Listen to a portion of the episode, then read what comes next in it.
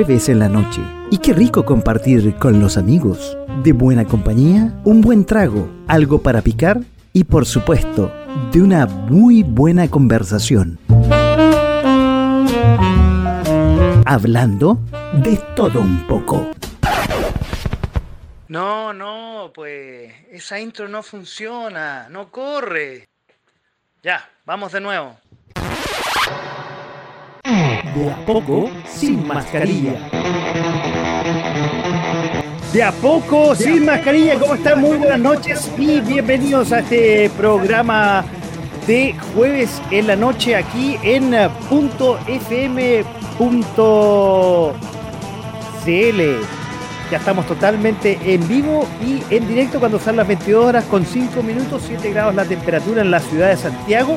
Estamos también a través de nuestras eh, plataformas colaborativas, pero no colaboran con nada. Nos permite que esta transmisión la pueda ver más gente, como es Facebook, en nuestra dirección que ustedes están viendo ahí, Facebook slash .fm slash live, donde además pueden interactuar eh, con nosotros en este tema muy interesante que vamos a hablar hoy día. Vamos a volver a hablar de historia, un tema que a nivel nacional se habla muy poco y que más encima tiene distintas vertientes que puede tener, porque siempre no hay una verdad absoluta, pero nos falta mucho hablar de historia en nuestro país. Y así, viendo el, espejo retrovisor, poder avanzar hacia un nuevo Chile, ese político. Dicho eso, seguimos con nuestras eh, plataformas. Twitch, que me sorprendió esta semana, en la dirección que ustedes están viendo ahí, twitch.tv slash .fm que me sorprendió, como les decía, esta semana que eh, mi hija mayor, que es asidua a Twitch y eh, su pololo tiene un programa en Twitch, me dice, usted, tío, tiene 7000, no yo, digamos, la radio tiene 7700 seguidores que nos pueden estar viendo y los invitamos a que nos sigan esta noche a este programa que va a estar muy, muy entretenido. Nos vamos a conectar también en un ratito más, en un segundo más, a otra red más. Vamos a estar en Instagram con nuestra dirección slash.fm radio abajo radio live. Vamos a estar ahí conectados inmediatamente. Y en Instagram nos quedamos los sábados en la tarde a partir de las 19 horas, donde este programa que ustedes están escuchando y viendo de forma simultánea, a las 19 horas se retransmite en eh, IGTV, Instagram TV en la dirección arroba punto radio abajo radio, también como en Spotify y en nuestro canal de YouTube. Sábado a las 19 horas, el canal de YouTube punto FM espacio radio. Y aquí se me olvidó sacar, porque ya no estamos, la red que desapareció, que es la red de Twitter, no, estamos en Twitter, estamos en todas. Y así en Periscope, ya no estamos porque la red ya no está. Vamos a estar un tiempo más en, estamos viendo en, la nueva plataforma multimedia de Twitter. Y estamos en este jueves en la noche en este programa que se llama De a poco sin mascarilla. Como les decía, vamos a hablar de historia. Ya la semana, la semana pasada, el mes pasado estuvimos a dos eruditos de la historia. Dos hombres que de historia saben mucho y que van a compartir con nosotros esta noche. ¿Quiénes son? Vamos a presentarlos inmediatamente, los vamos a hacer, ingresar inmediatamente y vamos a hablar de unos temas que tenemos aquí que ya hemos preparado. No vamos a hablar de noticias, está, hay un montón de noticias esta semana, pero las vamos a bajar, las vamos a guardar en el baúl y las vamos a comentar la próxima semana. El primero es el presidente de la Fundación del Museo Director de Guerra del Pacífico, Domingo Toro Herrera es un reconocido investigador dentro y fuera del país, es historiador, miembro honorario de la Escuela Militar y de las ex caetes y ciudadano distinguido de Iquique. Don Marcelo Villalba, muy buenas noches y bienvenidos a De a poco sin mascarilla aquí a .fm.cl. ¿Cómo estamos? se, le ve un poco ahí con ah, baja calidad de imagen. Ahí, ahí lo veo. ¿Cómo estás, Marcelo? Buenas noches. Buenas noches, yo veo estupendo, por si acaso. Bueno, me voy a poner los lentes, si no estoy ciego. Eh, pero ahora veo bien. y te escucho perfecto, estoy estupendo, una, que sea una gran noche esta y muy agradecido por la invitación nuevamente. Pero esta nueva invitación, ustedes, junto con el próximo invitado, ya son de la casa. Ah, ya estamos organizando nuevos temas, nos juntamos a ver los temas. Yo aquí, yo los voy a escuchar a ustedes dos solamente hablar. Permíteme un segundo, eh, Marcelo, que vamos a presentar al siguiente. Yo no digo invitados, si ellos dos no son invitados, ya son absolutamente la casa. El otro, como ya dije en su oportunidad, qué rico tener a un ex compañero de universidad aquí en el programa. Tuvimos el fin de semana subiendo cerro y estamos eh, armando un programa más adelante donde vamos a hablar de eh, este tema que es tan entretenido que ayer se habló a todo esto en el programa Motricidad en Acción, que es el trekking, que es eh, el senderismo, el montañismo y todo eso.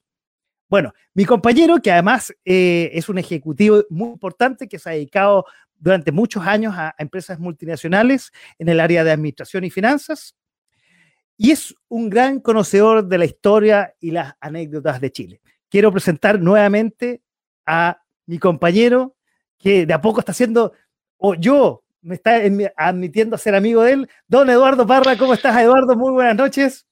Hola Paco, ¿cómo estás? Muy buenas noches a todos los radioescuchas y, y muchas gracias por la invitación. De todas formas, una invitación, un espacio que hoy día es escaso y vamos a tratar de sacar el mayor provecho posible. Acá desde el estudio 8 Acá vengo preparado, como puedes ver. me puse audífonos para estar más, más a, ad hoc. Después de que me mostraste el micrófono ayer, prefiero estar al nivel. Ah, quiero comentarle a los que nos están escuchando, sí, le, mostré un micrófono porque le estoy diciendo a Eduardo que está disfrutando su tecito, para los que no nos están viendo, eh, de hacer unos podcasts. Y le mostré un micrófono que yo tengo ahí para, para hacer podcasts, que no es como este, que, que es un poquito más pro, digamos, que es un poquito más de radio pero se puede hacer igual. Bueno, invitamos a Marcelo que se integre. Yo voy a quedar por acá abajo porque yo, yo no tengo nada que aportar, solamente. Oye, ¿qué pasó con Marcelo? Que no. A ver, lo voy a sacar de nuevo y lo voy a poner. Uy, Estoy acá. Ahí está. Ahí está. Es que está. te ido, a los que lo están viendo, se había ido a negro. No, no sé, no quiero decir nada con eso. Oye, antes que empecemos, mira, dos saludos. Eh, Claudita Cardoso dice, saludos, y aquí otra cosa que nos salió que debe ser un abrazo probablemente. Claudita, un abrazo y gracias por estar con nosotros esta noche compartiendo. Oye, y bueno, qué rico tenerlos nuevamente de partir un tema que yo me confieso que no sé nada, eh, pero qué rico es compartir y aprender con grandes conocedores de la historia de Chile. Entonces, bueno, ¿Por dónde? Estamos en agosto. Yo tengo aquí una pauta, eh, pero ¿por dónde empezamos? Ustedes quiero darles la, que partas por algún tema. Tengo, como les digo, tengo, y, los conversamos ahí cuando preparamos este programa el día de ayer, algunos temas, pero les voy a dar la, ventaja que ustedes comiencen a, a, dar el pie para la conversación. Mira, lo, lo interesante es que si tú haces una encuesta general sobre qué cosas importantes pasaron en agosto, la gran mayoría de las personas te van a decir que es un mes muy fome, supuestamente. Es un mes con poco interés histórico y, la verdad es que es todo lo contrario. Eh, cuando estábamos posteando, te fuiste sorprendiendo por la cantidad de cosas que pasaron en agosto. De 5 años, Aparte por es de los gatos, Marcelo. Aparte, claro. y, y, eh, donde los que ya tienen cierta edad también deben tener mucho cuidado, porque frío, un viento frío por ahí y, quizás no pasa en agosto. Bueno, con el cambio climático quizás la cosa ha cambiado, ya, no hacer pasar agosto, ya hacer pasar no sé qué mes. Porque que estamos sufriendo en el mundo un cambio climático que ha dejado secuelas en varias partes del mundo. Oye, Jorge Vega también Perdón, muchachos, Jorge Vega también eh, los saludo, que nos dice buenas noches. Buenas noches, Jorge, y bienvenido a escuchar este interesantísimo programa. Yo, bueno, no hablo más, perdón, Marcelo. Estupendo, Claudia y Jorge son miembros de nuestro grupo de amigos de, la Fundación Museo Guerra del Pacífico, Domingo de Tolo Herrera, así que muy, muy agradecido que estén acompañando. Bueno, bienvenidos y que, y que compartan también y que interactúen esta noche con, nosotros. Oye, pero habían temas, por ejemplo, y, ya que se acerca septiembre, me sorprendió eh, que en agosto se celebra el natalicio de don Bernardo Higgins. Efectivamente, tenemos, tenemos a Bernardo Higgins, tenemos acciones durante el periodo de, la independencia bien importante, eh, que tienen que ver también con, con carreras, pero ahí lo vamos a ir señalando. Eh, claro, para Chile la figura de nuestros próceres es importante y, hoy día yo creo que si tú le preguntarías a la gente también, son pocos los que se acuerdan que eh, Higgins, ¿verdad?, el mes de agosto, y, eh, su legado, toda, toda la situación que pasó con él en general, y eh, que parte del proceso de, de independencia de, de, de, una manera, digamos, eh, muy especial y poco conocida. Eh, ha sido bastante maquillada con los años, eh, con el tiempo, la, la, participación de O'Higgins en lo que fue el proceso de independencia.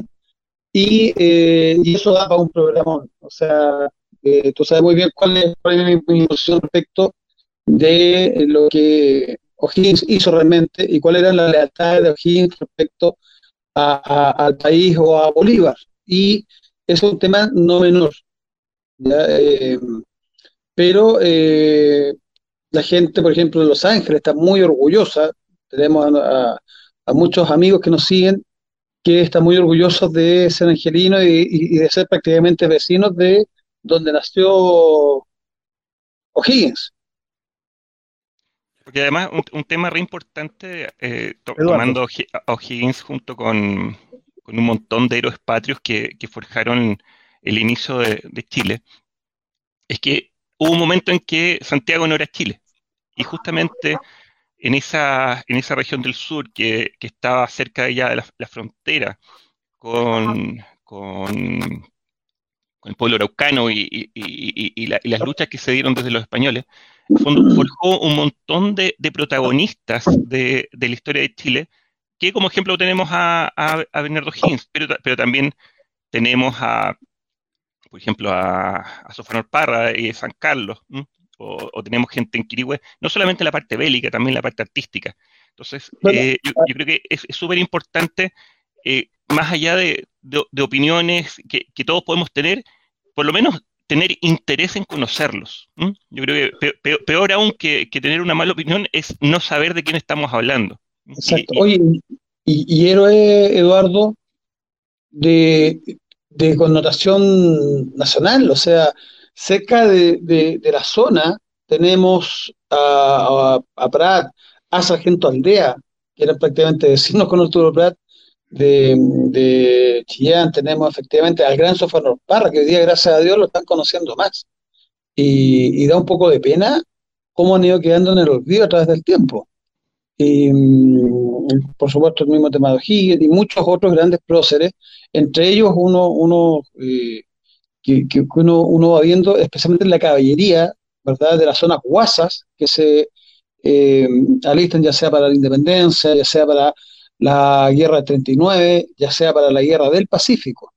Y por supuesto, la guerra civil de 1891, que también la vamos a recordar acá. Absolutamente. Oye, pero me venía algo, muchachos, que ustedes estaban hablando que, que, lo definieron ustedes eh, como el triángulo de los héroes, pero ¿por qué? ¿Es una mera casualidad o una cosa geográfica que nacen muchos eh, próceres de nuestro país en esa región, ¿se, dio por alguna circunstancia particular o es mera casualidad nomás? Bueno, aunque las casualidades no existen. Mi opinión es que es una zona donde todo estaba pasando. O sea, hoy, día tú dices el centro económico de Chile, obviamente en servicios y financieros está en el centro y toda la parte de minería está concentrada en el norte. Pero Chile nace como un país agrícola. Y, y, el, y el, el lugar donde estaban la, gran producción que se exportaba a España, a Perú, estaba justamente en la región del Itata.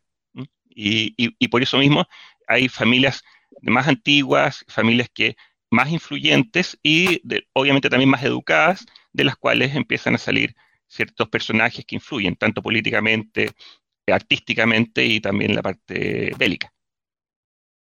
Ah, mira, tenía una explicación de por qué salían todos de allá. Y bueno, tú, Eduardo, dijiste algo muy importante hace poco, ¿ah? que en esa época Santiago no era Chile y hoy lamentablemente, y a pesar de que por lo menos los políticos de la OCA para afuera dicen que han hecho, hacen esfuerzos para que descentralizar el país, eh, en esa época Santiago realmente, tú me asientes con, eh, negativamente con la cabeza, claro, eh, Santiago es Chile y, hicieron los gobernadores y todo eso hace un tiempo atrás, pero al final, ¿cuál fue el gobernador más destacado? El de Santiago. Entonces, realmente, eh, no sé si volverá y ojalá así sea, que Santiago no sea, no sea solamente Chile y vuelva a ser como era antes, que las ciudades capitales o como ustedes bien decían, el sector eh, del campo, ahí donde se lleva, era, era donde se llevaba las cosas, el, Chile, donde se gestaba Chile en su oportunidad.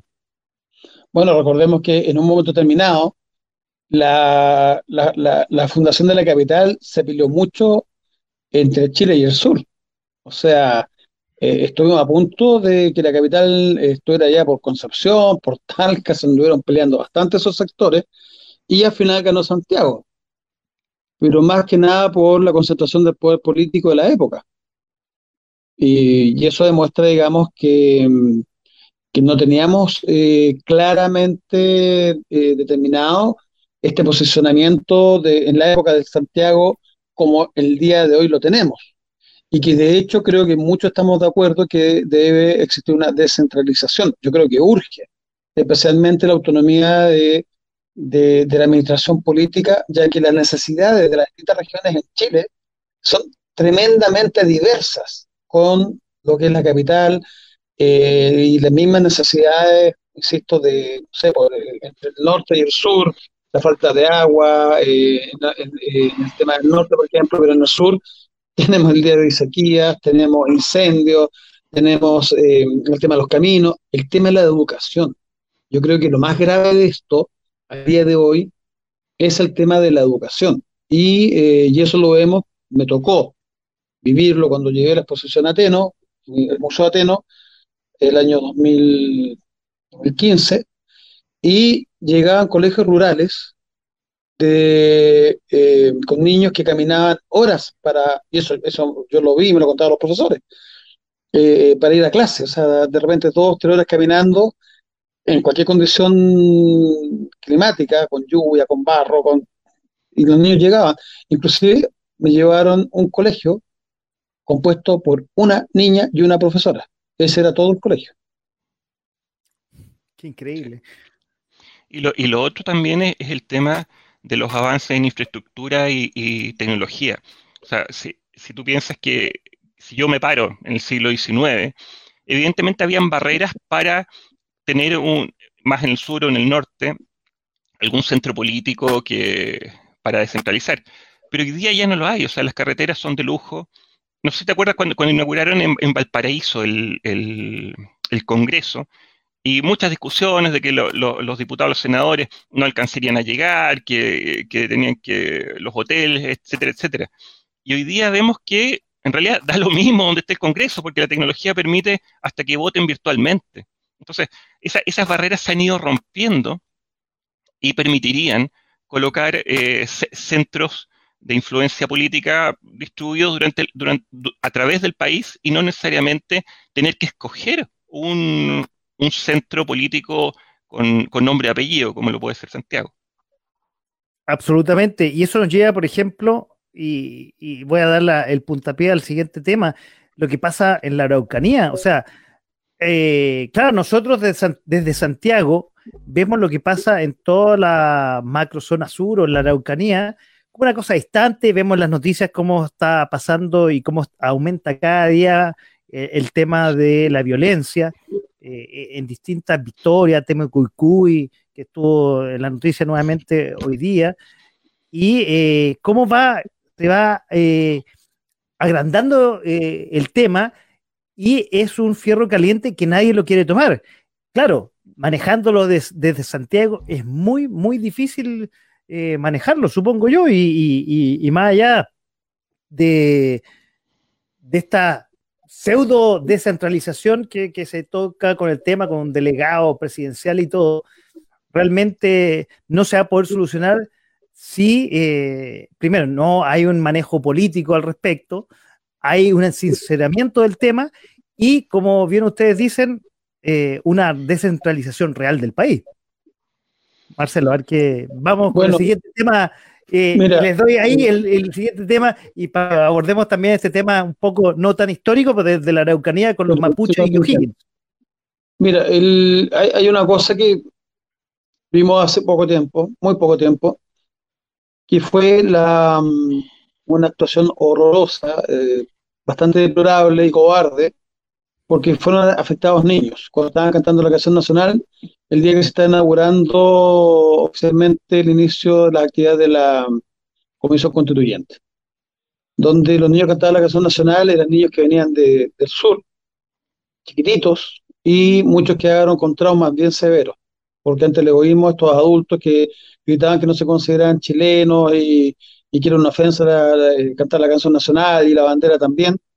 Eh, esta reflexión la hago yo personalmente, entonces, ¿qué hacían ahí representando a, chilenos que los eligieron para una constitución chilena, para chilenos, en pro de chilenos? Y, eh, y siempre ha sido una tradición cantar la canción nacional ante cualquier inicio de acto público. ¿Qué culpa tenían los niñitos? ¿Verdad? O sea, hay un tema también de egoísmo y de falta de comprensión.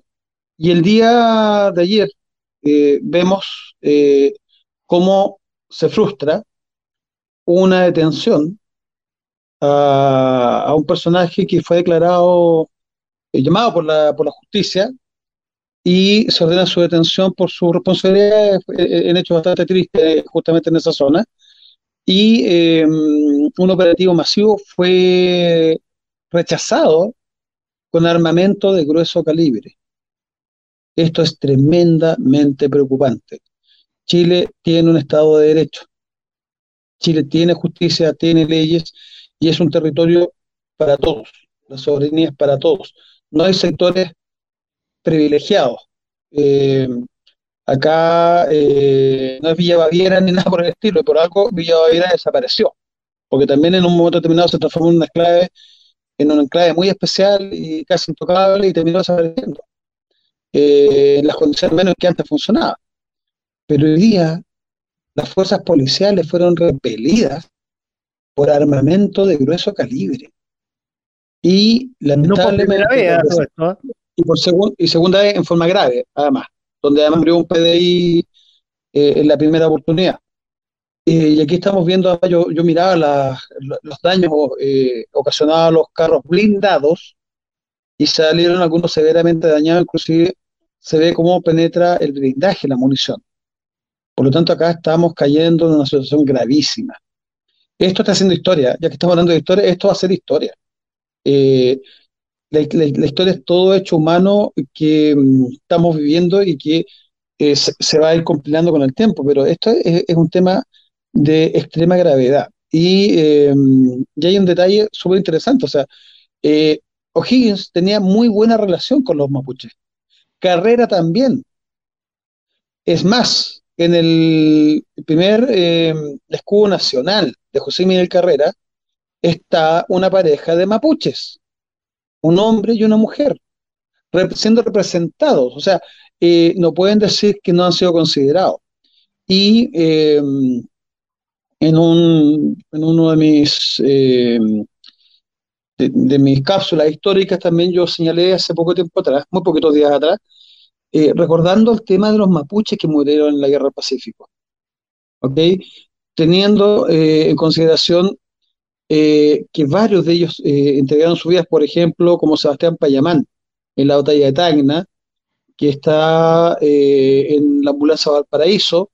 su misión, si bien está con el tema de, las cargas, de, de, es una especie de capataz, él viendo la necesidad de socorrer a los chilenos que están cayendo heridos, se mete al campo de batalla y resulta muerto. Es un mártir heroico del pueblo mapuche que luchó defendiendo la bandera de Chile. Y merece una escultura de 10 metros. El niño héroe Juan Bravo de la Covadonga, con 14 años, la mejor puntería, eliminó la, la principal batería, el principal cañón que va en la prueba de la independencia que de ser utilizado destruiría la Covadonga. son cerca de 12 sirvientes por cada pieza, y él los eliminó a todos. Lo que hizo que el comandante peruano se ofuscara e intentara espolonear a la Covadonga para destruirla, y esto lo hace en aguas bajas al que fue llevado, digamos, por la astucia de Carlos Condel. Pero quien, lo, logra materializar el plan de Condel es la acción de un niño mapuche de 14 años. En la ley 1000 de 1907 de pensiones para los veteranos de la Guerra Pacífico, encontramos un listado con muchos mapuches recibiendo pensiones por haber luchado en la Guerra del Pacífico. O sea, y, yo creo que vamos a seguir sacando ejemplos. Chile es uno. Chile no acepta eh, estados dentro del Estado. Aquí no somos Italia con el Vaticano. Y aquí creo que es súper importante eh, dejar eso claro. Eh, por otro lado, eh, ya que desmentía una señora por ahí que decía que ella sufrió mucho con bajo el gobierno militar y resulta que sale después los videos recibiendo premios, recibiendo reconocimiento al lado de una Augusto noche. O sea, y por otro lado, con los presidentes que vienen también reciben eh, bastantes beneficios. Eh, personalmente, yo me hago cargo de esto, chicos, en mis viajes eh, al sur, estando en Curanilagüe, e ingresando a, esos territorios y más al sur, conversé con mucha gente de reservas mapuche, donde está, hay una reserva, donde hay museos en general, y la verdad que me encontré con muchas personas que lo único que quieren es progresar. Y lo que más me llamó la atención, y esto es efectivo, son pocos los mapuches que manejan el mapudungún el día de hoy son poquísimos. Y, eh, y estamos en un país, y, eso lo relacionamos con la señora que habla Mapuche en la, en la famosa comisión esta. Eh, Mapu como ella dice, que yo no sé si era Mapu, no, no, lo tengo claro. Soy menos... Ha estudiado, así que debe, saber. claro. claro. Y, y donde eh, lo que más hace es llamar a la violencia. O sea, esa cosa, la, la verdad que cuesta entenderla. Chile es uno, eh, los veteranos de la Guerra Pacífica, incluyendo los mapuches, pelearon por una bandera, pelearon por un escudo, pelearon por un lema. Yo creo que eso es súper importante eh, que la gente lo tenga claro. Yo creo que en general el chileno eh, lo sabe. El problema es que los medios de comunicación están relativamente secuestrados en, una gran mayoría por verdaderos activistas políticos y están tratando de revituar.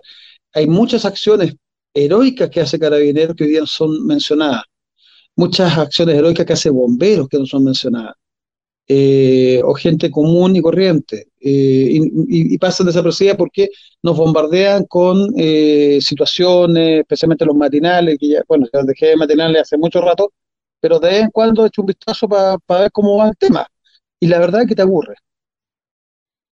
Yo creo que hay un tema importante que, en el fondo... Eduardo. Eh, gracias. Que genera cierta confusión.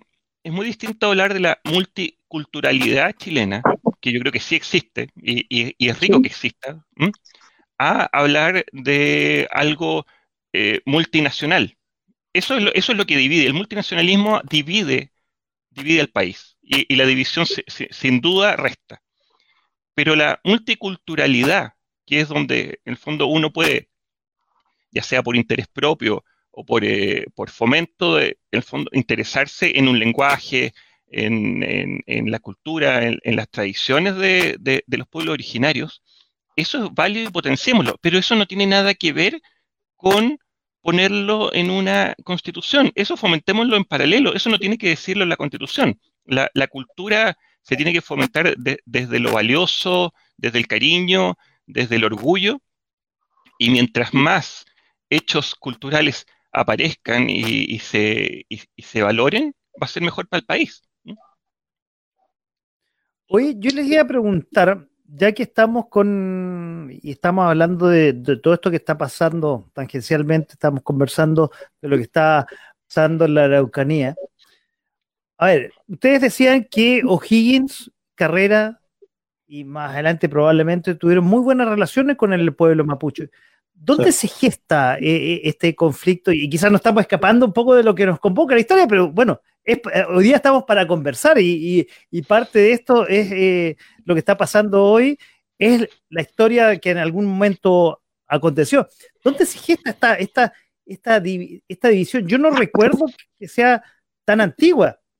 Quizás me equivoco. Es moderna. De hecho, es moderna, bastante contingente.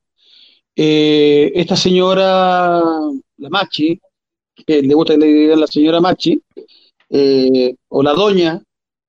Estamos hablando de la señora eh, Lincolnado, ¿no? Justamente. junto con otros, han explotado el tema mapuche, pero desde un punto de vista negacionista, ya que generalmente se acusa de negacionismo al pinochetismo, que no, aquí también hay negacionismo de este lado, y fuerte, y muy fuerte. Porque, primero, está en territorio nacional, si nosotros nos vamos al tema ancestral, ya está probado que los mapuches no son originarios. O sea, está tremendamente probado. Eh, pueblos que han vivido eh, antes de la llegada de los españoles merecen todo el respeto, de norte a sur, de norte a sur, no solamente ellos. Regla, eh, como dice la pareja, no dura, o sea, los beneficios para unos deben ser también para otros. Y, y especialmente eh, eh, hablemos también de las zonas extremas, limítrofes, que están bastante dejados la mano de Dios. Pero no solamente por el tema mapuche, también tenemos a la gente, especialmente de Isla de Pascua, y tenemos a la gente, eh, a los de Añita, ¿verdad? a, la gente del norte, que, es muy difícil su vida. En el sur hicieron un par de años atrás los, los patagones que están prácticamente desaparecidos. Abandonados justamente y por el tema del exceso del precio del combustible. en Argentina les subvencionan todos los, gastos a los colonos porque lo ven como un beneficio para el país. Acá no, acá les cobran y les cobran caro. Eh, más encima no hay comodidades, los patagones tienen que pasar a Argentina a atenderse la medicina, los nortinos tienen que ir a Tacna. O sea, hay algo que está malo, pero está malo para todos, no solamente para un pequeño grupo. Luego inventan una bandera, porque la bandera que realmente representa a los mapuches es la de Lautaro. Si vamos a hablar de historia, vamos a hablar de, representación de esa etnia, es la bandera azul con la estrella blanca. Y esa es la de Lautaro, y no esta que inventaron por los años 90, que además ha hecho millonario que la inventó y que las, las, venden. Em, en el periodo Pinochet, Pinochet les entregó terrenos con prohibición de venta. Ellos no pueden seguir negando eso. O sea, hubo una visión de Estado importante en aquella época para beneficiar al pueblo mapuche, que tuvieran sus tierras y nadie los molestara, pero fueron ellos mismos los que se las ingeniaron y terminaron vendiendo las tierras. Las mismas que hoy día tratan de recuperar. Las mismas que colonos con gran esfuerzo, porque no se las regalaron, fueron y le ganaron al medio ambiente y instalaron su lechería, instalaron sus su, su, predios y eh, muchos quedaron en el camino y otros tantos lograron su beneficio, pero también a fuerza de, esfuerzo personal. Y resulta, esa es la bandera del, del efectivamente. Si vamos a reconocer una bandera mapuche, yo reconozco esa, no la que inventaron ahora, pero por un tema tradicional. Y, eh, y como también estamos respetando esa etnia, eh, mira, la multiculturalidad es tremendamente rica. Nosotros tenemos como país... E, esa es la otra, ¿no? Esa es la, ese es un invento contemporáneo aquí.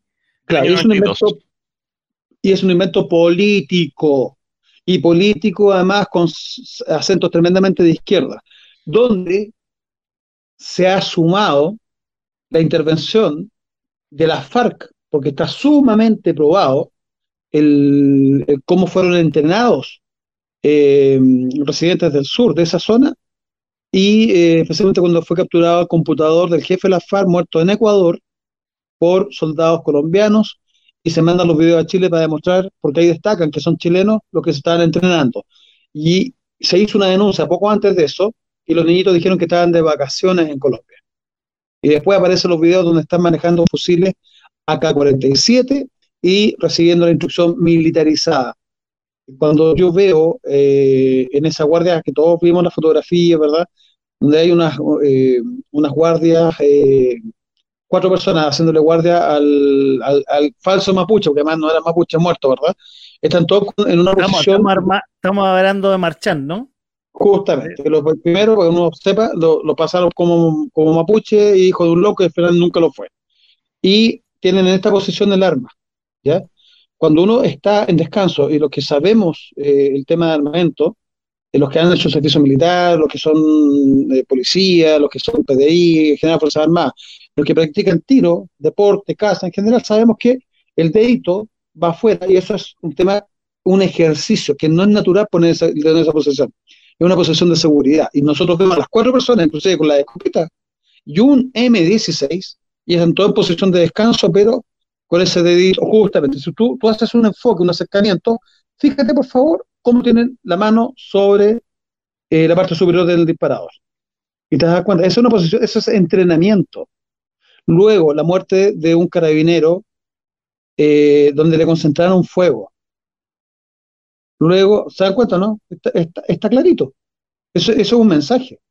Luego, em, tenemos la muerte de un PDI el ataque anterior a un carro blindado donde la bala impactó y atravesó un vidrio de 7 centímetros. Esa es con munición que se llama antimateria. Y ahora vemos los carros blindados nuevamente dañados, donde además la policía se tuvo que retirar. O sea, hoy día estamos teniendo, yo esto lo conversé hace muchos años atrás, estamos teniendo hoy día un pequeño Chiapas mexicano y esto se va a transformar después, lamentablemente, en Eduardo, perdón que interrumpa, no es que, no es que esto sea consecuencia de que el pueblo mapuche sea aguerrido, para, que quede claro en el fondo. No, tiene nada que ver, o sea, el pueblo mapuche es tranquilo, sano, y el pueblo mapuche no está solamente en la región de Arauco, el pueblo mapuche está a través de todo Chile. O sea, a ver, entendamos un poquito, vamos, vamos al comienzo de la historia. Eh, primero, la, guerra era con los españoles, y, curiosamente nadie critica a los españoles, como que hubieran desaparecido y, solamente hubiera conflicto entre, entre los criollos chilenos y, los, pueblos originarios. Pero claro, la, historia partió con los españoles. Recordemos que en los primeros 200 años, que si bien es cierto, se, estima que deben haber muerto como 100.000 eh, mapuches, murieron 30.000 españoles. Españoles más otros mapuches que estaban ayudando. ¿Y por qué? Porque por las buenas, por las malas, por, las razones que se te ocurran, en el fondo los españoles no peleaban solos contra los, pueblos más alzados araucanos, sino que iban y, tenía mil por un lado, dos mil por el otro, y, eran ambos pueblos originarios y peleaban por los españoles.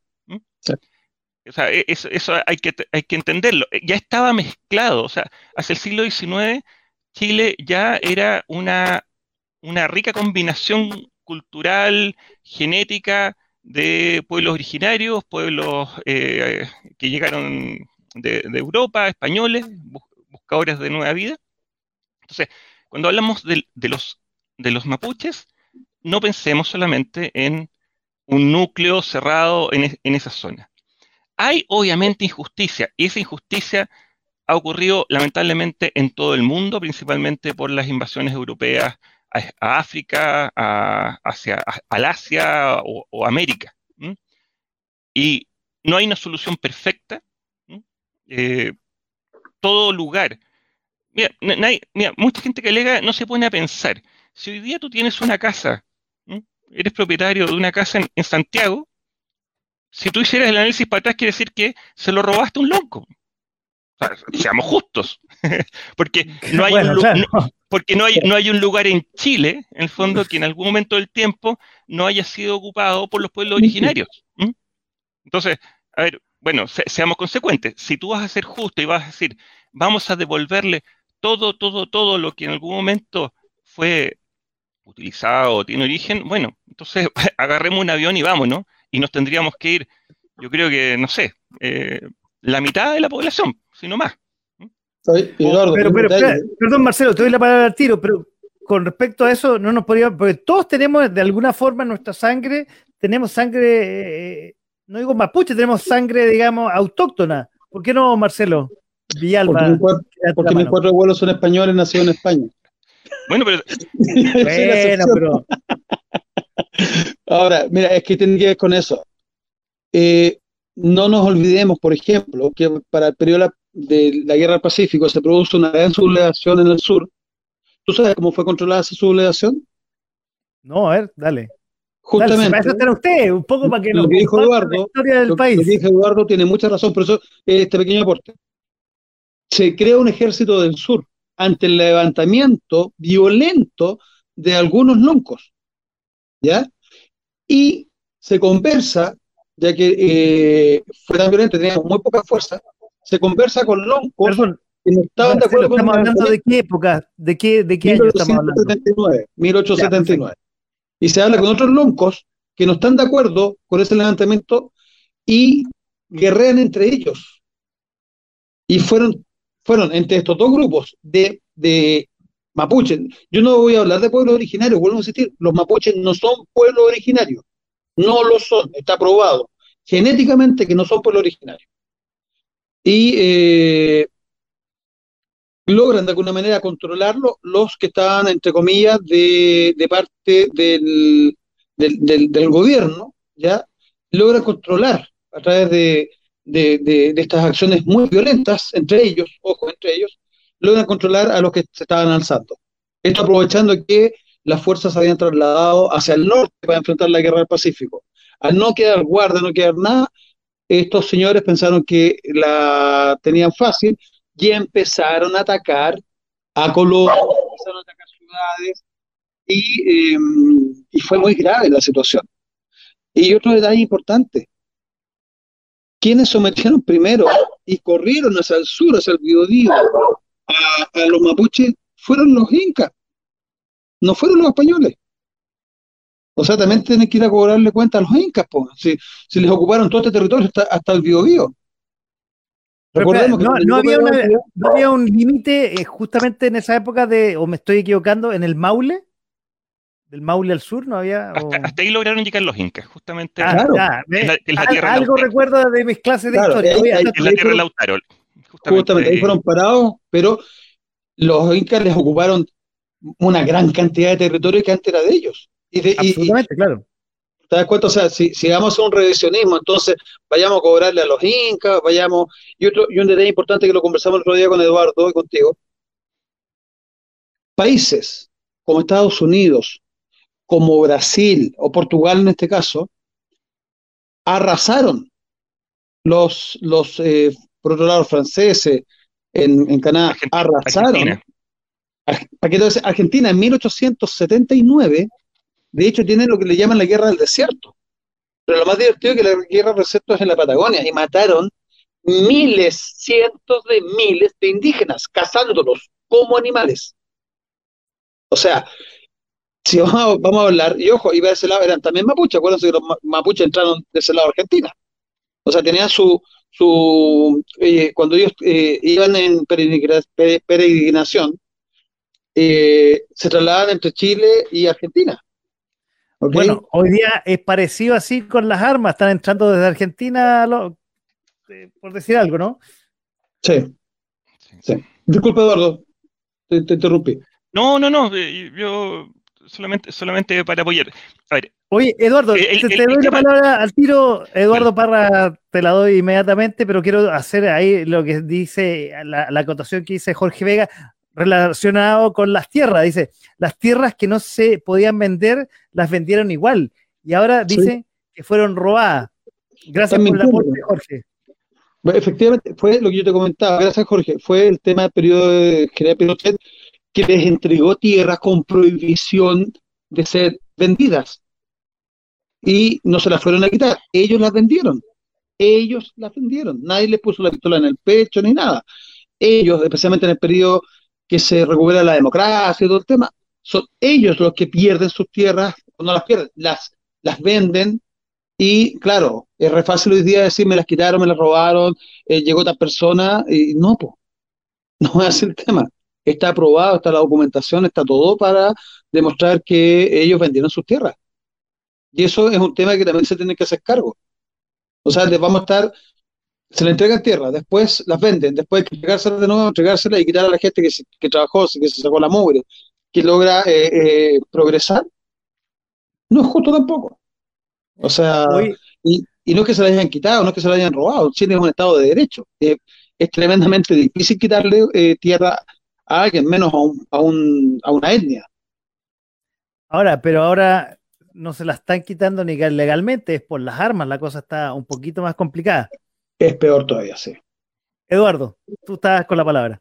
No, simplemente acotar que en el fondo, sin, duda, es un problema, es una situación incómoda. Eh, en el fondo, todo, y, parte, como, decía al principio, del imperialismo europeo que, empieza a ocupar estas zonas eh, más, más, más naturales o de origen. Entonces, ¿cuál es la solución? O sea, como te decía, no, no podemos irnos porque no sé, pues tendría que ir Marcelo que está diciendo que no tiene, que tiene esos cuatro abuelos españoles. Pero yo diría, no sé, pues yo, yo, tengo alguna, alguna partecita y orgulloso de, tenerla. Y entonces, ¿por qué me tendría que ir yo? Pues? O sea, si también, en el fondo, todo, todo chileno que tenga alguna gota de sangre original, tiene también derecho a estar en Chile. Y, tiene, derecho, tiene derecho también entonces a circular por, por, los, por eh, cualquier parte del territorio. Entonces, insisto, dentro de lo malo que es obviamente que esto haya ocurrido en el origen de la historia, eh, pero bueno, ¿cuál es la mejor solución? Que seamos todos chilenos, que tengamos las mismas reglas, una patria unida, reglas claras, derecho a, la propiedad y con eso, en el fondo, eh, el, país puede seguir avanzando y progresando como quiere la mayoría del país y no el 3% que opina en Twitter. O sea, el fondo eh, es la otra historia hoy día la, agresividad verbal que tenemos en Chile, la verdad está en un, concentrada en, grupos de opinión muy pequeños, pero muy influyentes, principalmente en redes sociales. Y eso también es un tema que tenemos que atacar aquellos que pertenecemos quizás a una mayoría más silenciosa, moderada, y que queremos un país tranquilo para que progrese. Bueno, un fenómeno que acaba de comentar Eduardo es ese tú sales comentando algo o defiendes una postura y te atacan de una manera, pero horrorosa, y no te dejan hablar y, te dicen a ti intolerante cuando los intolerantes son ellos. Lo que pasó con el senador Arancibia, donde le están exigiendo... Perdón, cuando aclaremos, Marcelo, cuando dice ellos, te está refiriendo a un grupo específico. A este grupo, sí, un grupo muy de izquierda, claramente marcado de izquierda, y que eh, tratan de imponer su idea. Y si tú, en el fondo, le sales al paso a discutir, ellos te avasallan. Yo lo viví en la Plaza Baquedano, yo lo viví ese día que se fueron a eh, un grupo de militares en retiro a, hacer un acto de desagravio y en la noche retiraron la escultura Baquedano. Bueno, yo acompañé eh, sin ser nada, fui porque consideré que era, era una forma de apoyar, digamos, la, la memoria general Baquedano eh, porque acá le están dando también a los valores. ¿Cuál es la idea? Las cosas que nos unen a todos los chilenos es lo que hay que destruir y lo, lo mancillan, lo critican. Imagínate lo que inventaron. Inventaron que el general Baquedano fue en 1904 a Isla de Pascua con un regimiento a atacar a los pascuenses. ¿Ya?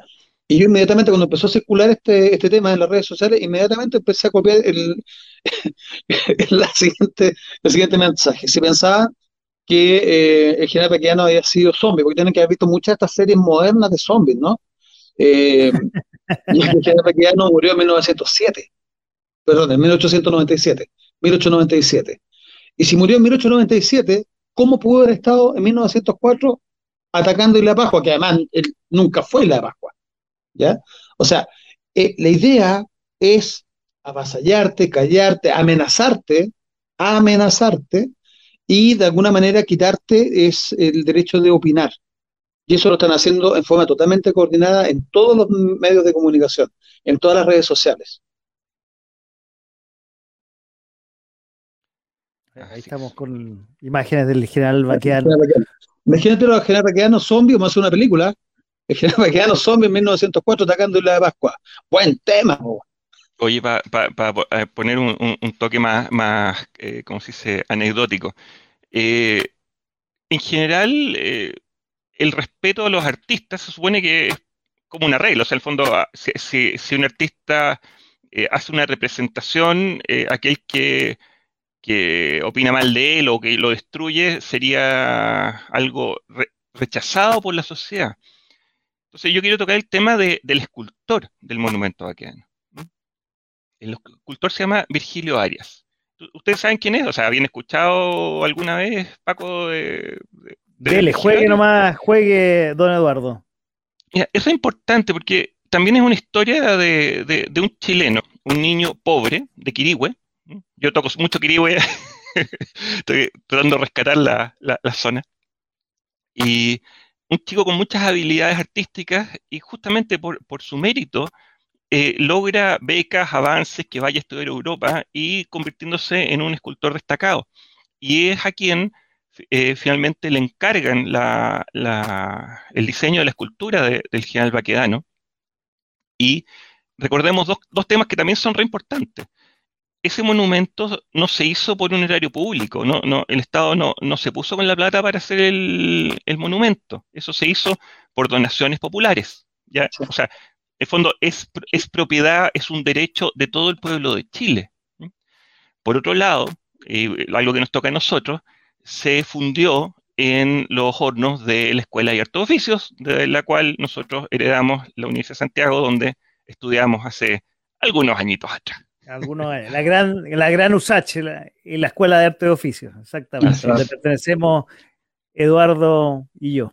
Entonces tiene, muchos más elementos de, digamos, relacionados con, disculpa Marcelo, con el, con, más allá del simbolismo y ojalá uno, la gente discutiera, pero discutiera más informada o, tratando de aportar, eh, y no atacando algo que en sí ya tiene elementos que son sumamente propios de la historia nacional. Y como te digo, dos elementos, tres elementos fundamentales. Uno, que, se hace por, por financiamiento popular, por donaciones, por un chico pobre, digamos, de, que es, que eh, un artista chileno de renombre, que estuvo en Europa después, y además que eh, está construida en nuestra Universidad de Santiago Escuela de Artes Oficios en su origen. Claro, que además es la cuna de muchos de los héroes de la Guerra Pacífico, especialmente los ingenieros de la Esmeralda. O sea, no es menor. Y otro detalle, Virginio Arias también es el autor del monumento de la Plaza Yungay. ¿ya? Que, ojo, originalmente, aquí hay una historia bien simpática, porque originalmente ese monumento se debería llamar al soldado chileno. Es un monumento al soldado, especialmente al voluntario, soldado de pueblo, soldado que va a la guerra, que está cultivando los campos, que está haciendo clase, que está Perdón, este estudiando. ¿El de Yungay o el de Baquiano? No, de la Plaza de Yungay, estoy hablando. También es el autor de ese monumento. ¿Ya? Y eh, que se, se aprueba en el Congreso Nacional en 1882. Y que en 1888 le cambian el nombre. ¿Ya? Se aprueba, se, va a instalar, y, eh, perdón, 86. Eh, y le cambian el nombre, el 86. Y hoy día lo conocemos como el monumento roto chileno. Y no es al roto chileno. El, decreto dice que este es un homenaje a todos los soldados de la patria, pero especialmente a aquellos que en el presente están luchando para defender a Chile en la guerra contra Perú y Bolivia. Un detalle anecdótico, ese mismo Virginio Arias, ese, mismo niño pobre, y de hecho, él la postuló el año anterior en la Feria Internacional de París, que era, era el aniversario, perdón, de la toma de las Bastillas, justamente esa, esa, cultura, era el, aniversario de la toma de las Bastillas, y él postula y gana el segundo lugar. ¿Ya? Y propone después, el 82, eh, la creación de un nuevo monumento, de, este, este, esta nueva propuesta, y él recicla, como se hizo con el Caupolicán del Cerro Santa Lucía, él recicla la obra ganadora de segundo lugar y la propone y al final gana. ¿Ok? Y se instala modificándole, por ejemplo, el fusil, porque el que tenía el original de la pastilla era un fusil de chispa, y le ponen acá un fusil gras. Pero en el fondo es la misma cultura, digo, reciclada, muy similar a lo que pasó con el caupolicán del Cerro Santa Lucía, que era un indígena estadounidense que perdió el autor, ¿verdad? Y se la vende a la Municipalidad de Santiago y se fue instalado el mapuche con pluma, ¿ah? con tocada pluma. Como otro que salió hace poco, meses atrás, hablando ahí en... Mire, qué interesante. Los mapuches nunca usaron pluma. Entonces, por eso, respetemos temas de, a los artistas. Si tú quieres, el fondo, o sea, eh, ¿por, qué vamos a destruirle una obra a un artista? ¿Mm? Si yo fuera a destruir la obra a un artista, probablemente me crucifican en la calle. Pero hay, gente que en el fondo hoy día está destruyendo obras de artistas. ¿Mm? Y que son, y que son antiguos, ni siquiera contemporáneos, eso es lo, más triste. No, nada justifica, ni siquiera un artista de ahora, pero ¿por qué algo que es simbólico, que representó a toda una sociedad chilena, a todo un país, a todo un pueblo, donde inclusive en aquella época vivían veteranos 79, desfilaron veteranos 79 eh, frente a esa cultura. y, era un cariño del pueblo entero. Si hoy día hay gente que trata de instrumentalizar al general de eh, y lo hacen de una forma tremendamente cobarde e ignorante además, eh, es, es, realmente de una, de, una falta de, no solo de empatía, o sea, yo te diría que cae casi hasta, hasta, la, brutalidad de su forma de pensar y demuestran que son instrumentalizados, más que gente pensante, gente instrumentalizada. Eh, y además que están buscando un objetivo. Acuérdate que las patas de del caballo de General Baqueano, como no pudieron votarla en más de un año casi, le cortaron, y mira, mira qué, qué interesante, dejaron precortadas las patas, porque la intención era votarla tres días después, esto era un día de martes, era votarla un día de viernes, porque los días viernes se reunían, ¿se acuerdan ustedes? Y hacían una tremenda bataola. Bueno, la idea era dejarla precortada y el día viernes votarla y hacer una tremendo, un tremendo evento. O sea, hasta esa maldad eh, eh, preconcebida, pero ellos están eh, profanando el, el cariño, el respeto, las tradiciones de todo un pueblo que agradeció y que puso las luquitas para montar ese tremendo monumento.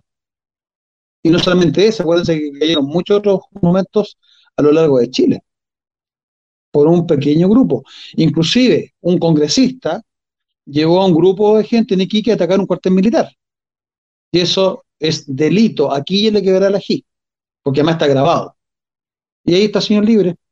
Pero bueno, esa es otra historia. Oye, estamos esta noche con Marcelo Villalba, director del Museo de Guerra del Pacífico, Domingo Toro y Herrera y con mi compañero de universidad, Eduardo Parra, disfrutando, compartiendo de la historia y algo más, anécdotas en el fondo de lo que nos está pasando hoy, más que anécdotas, digamos, una consecuencia de lo que está eh, pasando hoy, pero mirando hacia atrás, un poco de historia. Una cosa muy, muy entretenida que nos falta un poco conversarla como estamos haciendo esta noche, que de una forma lúdica, de una forma entretenida, de descubrir cómo es la historia, más allá de los libros tradicionales, como el de Encinas o el Frías Valenzuela, o algunos más modernos que mejor no valen ni la pena ni nombrarlos, ¿no, Marcelo? Estamos, de acuerdo. Oye, eh, pero... De, hecho, de hecho, el autor le llamamos el innombrable. Oye, está, ahí tocando un poco lo que estamos pasando después del 18 de octubre y que probablemente va a estar en los anales de los, de los libros de historia de nuestro país, lo más probable. Eh, y va a tener probablemente, igual que septiembre de 1973, dos visiones, probablemente, como todas las cosas de la historia. No siempre hay una sola historia, digamos. Depende por, eso, por eso es muy importante contar bien lo que está sucediendo hoy día, gracias a Dios, eh, eh, es muy fácil dejar registrado las cosas que están sucediendo. Eh, hay cosas que a veces ni siquiera resisten interpretación, son demasiado obvias. pero sí es necesario que seamos responsables con saber contar lo que sucedió. Y, y para eso también tenemos que irnos más atrás. O sea, cuando nosotros hablamos de lo que sucedió, no sé, por la guerra del Pacífico, viene gente y nos dice, oye, no, porque lo que pasa es que los chilenos eh, fueron obligados a ir a la guerra y se hacían leas, forzosas. Bueno, ahí es muy importante las fuentes, es muy importante decir, oye, un momentito, eso no sucedió porque de acuerdo a tal y tal normativa, eh, y, antes en la época, por ejemplo, no se podía obligar a nadie a la guerra. De hecho, no, no existía el servicio militar obligatorio, la, forma de enganchar, la forma de, hacer soldados marinos era a través de un sistema que se llama enganche, que era un contrato voluntario, que tú, claro, el momento que lo firmabas, estabas sonado dos años y tenías que cumplir esos dos años, o cuatro, dependiendo, digamos, del tiempo que estás contratado, y después de eso quedabas libre. Y tenías la obligación de hacerlo. O bien el preso, que no había cometido delitos de sangre, por ejemplo, no sé, un hurto, una estafa o algo por el estilo, le canjeaban la pena de prisión por ir a servir a la frontera, al sur. ¿ya?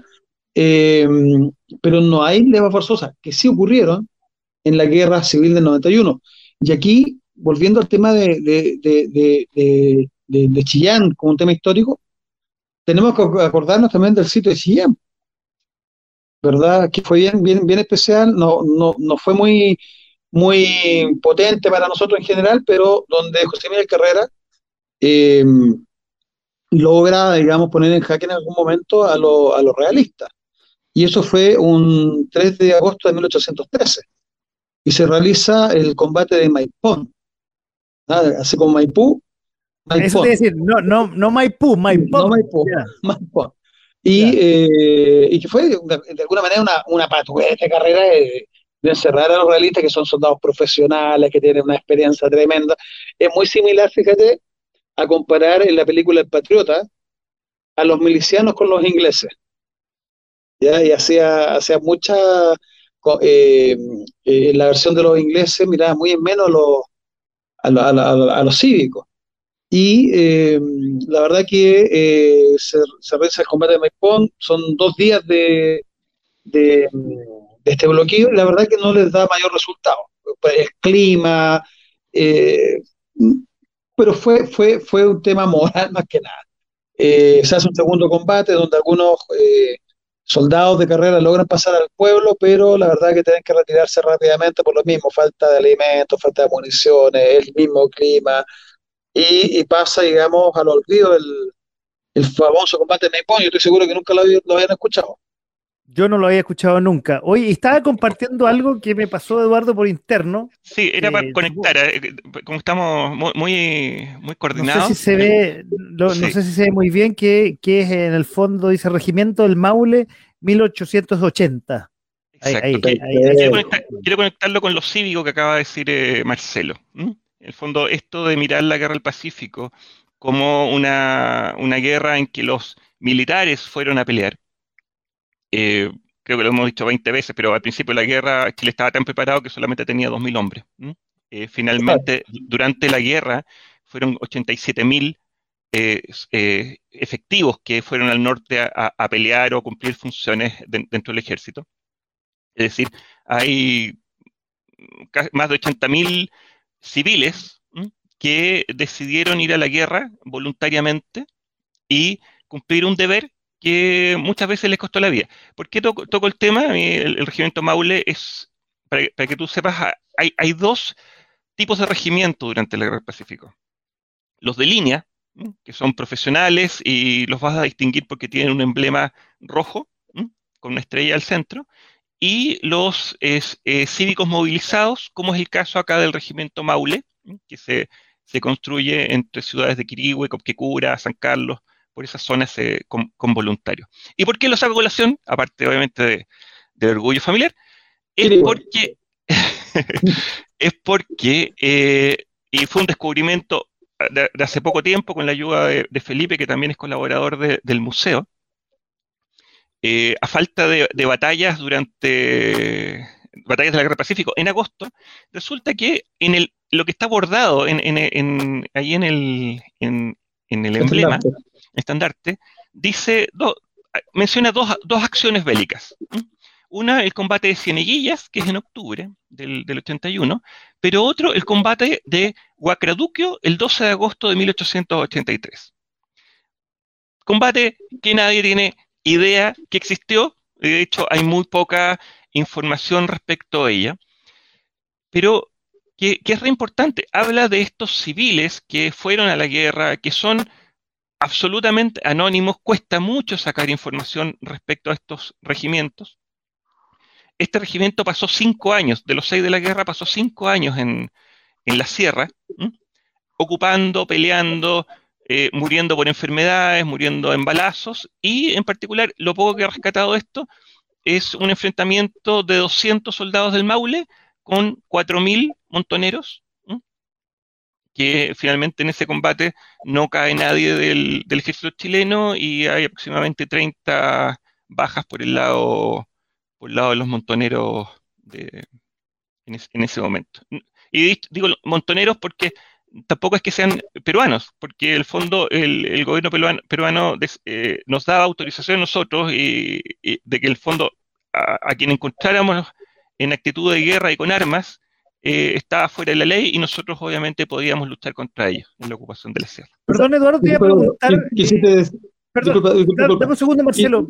Que la palabra montonero, es que quiero, es que quiero aclarar la palabra. Montonero viene del montón. Montonero me llamó la atención la palabra. Y dale, Marcelo, bueno. No, que, que, tiene que ver una cosa. Eduardo quiso decir ejército de línea. Cuando dijiste peruanos, porque peruanos eran, todos. Mm. Ejército de línea. El montonero se diferencia del ejército de línea. Eh, ah. Solamente eso. Ah, buena aclaración, ya. Correcto.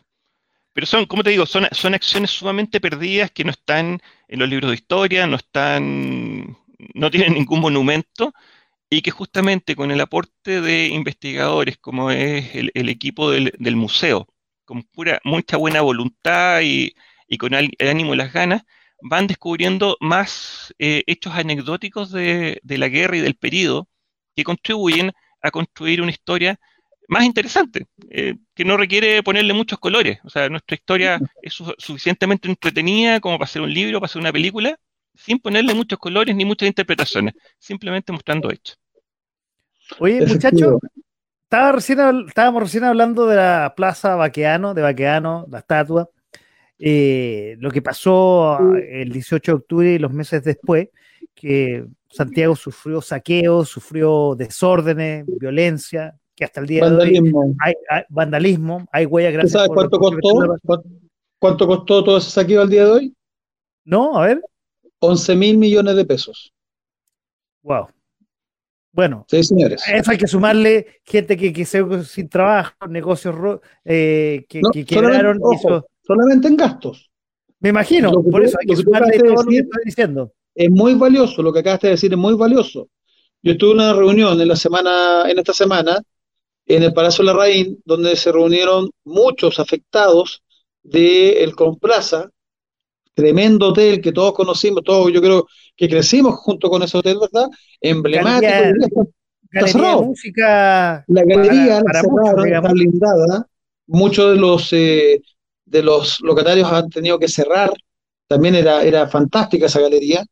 Eh, uno de los, eh, justamente los que tenían uno de estos locales de música, eh, hacía conciertos gratuitos, iba la gente, podía tocar instrumentos musicales, él es baterista, interactuaba con la gente, era muy rico el, tema y ya está la señora del, del, kiosquito que se lo quemaron, esa persona humilde, esa persona de, de estrato social eh, complicado, difícil, ¿verdad? Eh, que, con ese kiosco paraba la olla, que son cientos de kioscos los destruidos, también son afectados. O sea, si sumamos, realmente es multimillonario el daño. Por eso, la, cifra yo creo que es mucho mayor. Mira, aquí Claudita Cardosa Agüero nos dice, excelente información, muchas gracias por enseñarnos.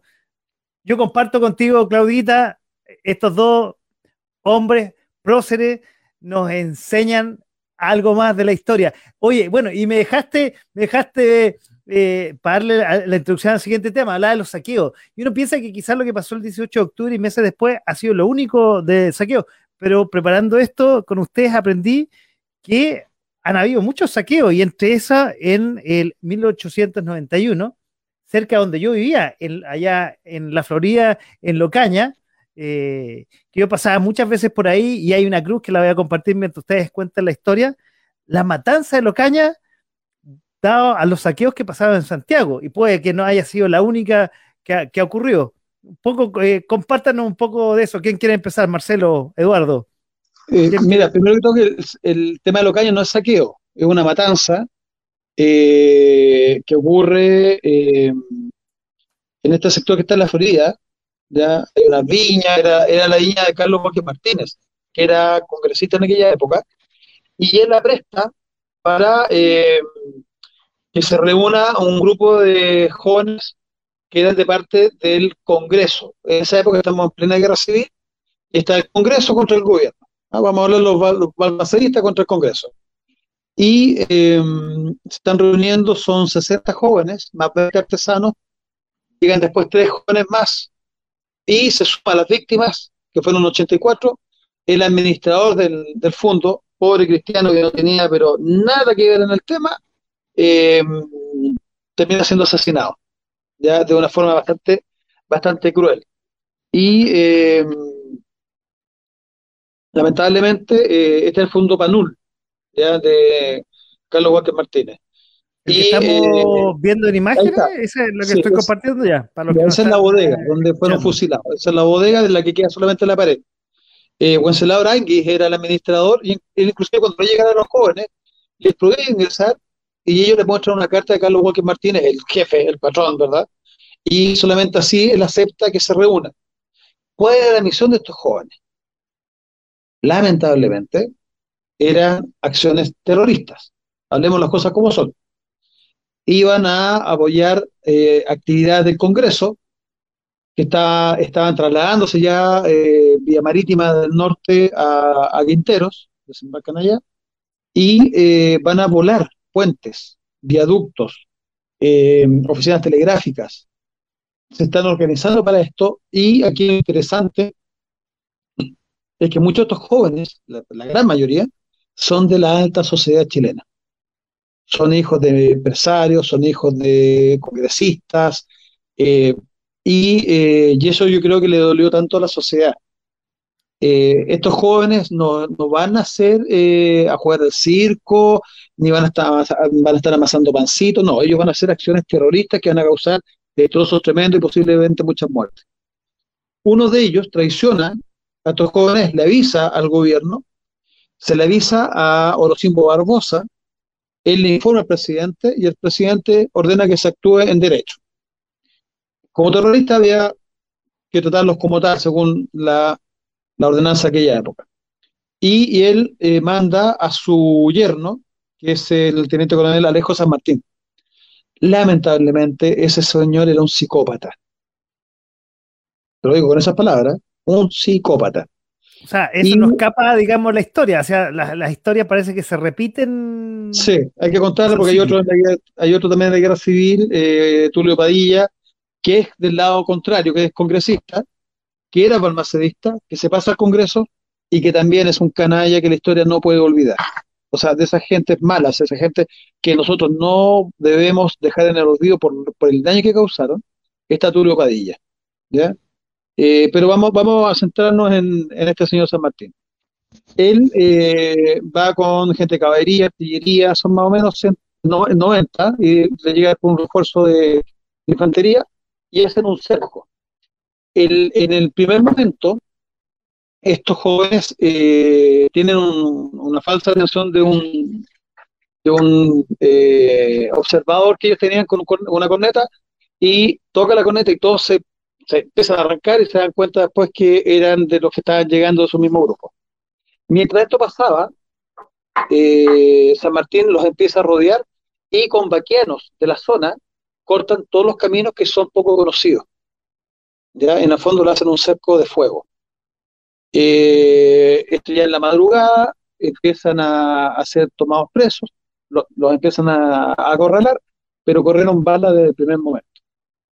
Lo triste, lo que es incomprensible, es que para sacar la información se producen actos de tortura pero horroroso, o sea, de, esas películas de terror, de esas películas gringas, de, la, de las granjas, imagínense ustedes, eh, fue horroroso. Eh, y después de esto, un, muchos murieron, por supuesto, a causa también de, de los brazos primero, después de, la, de las torturas, y al final son fusilados.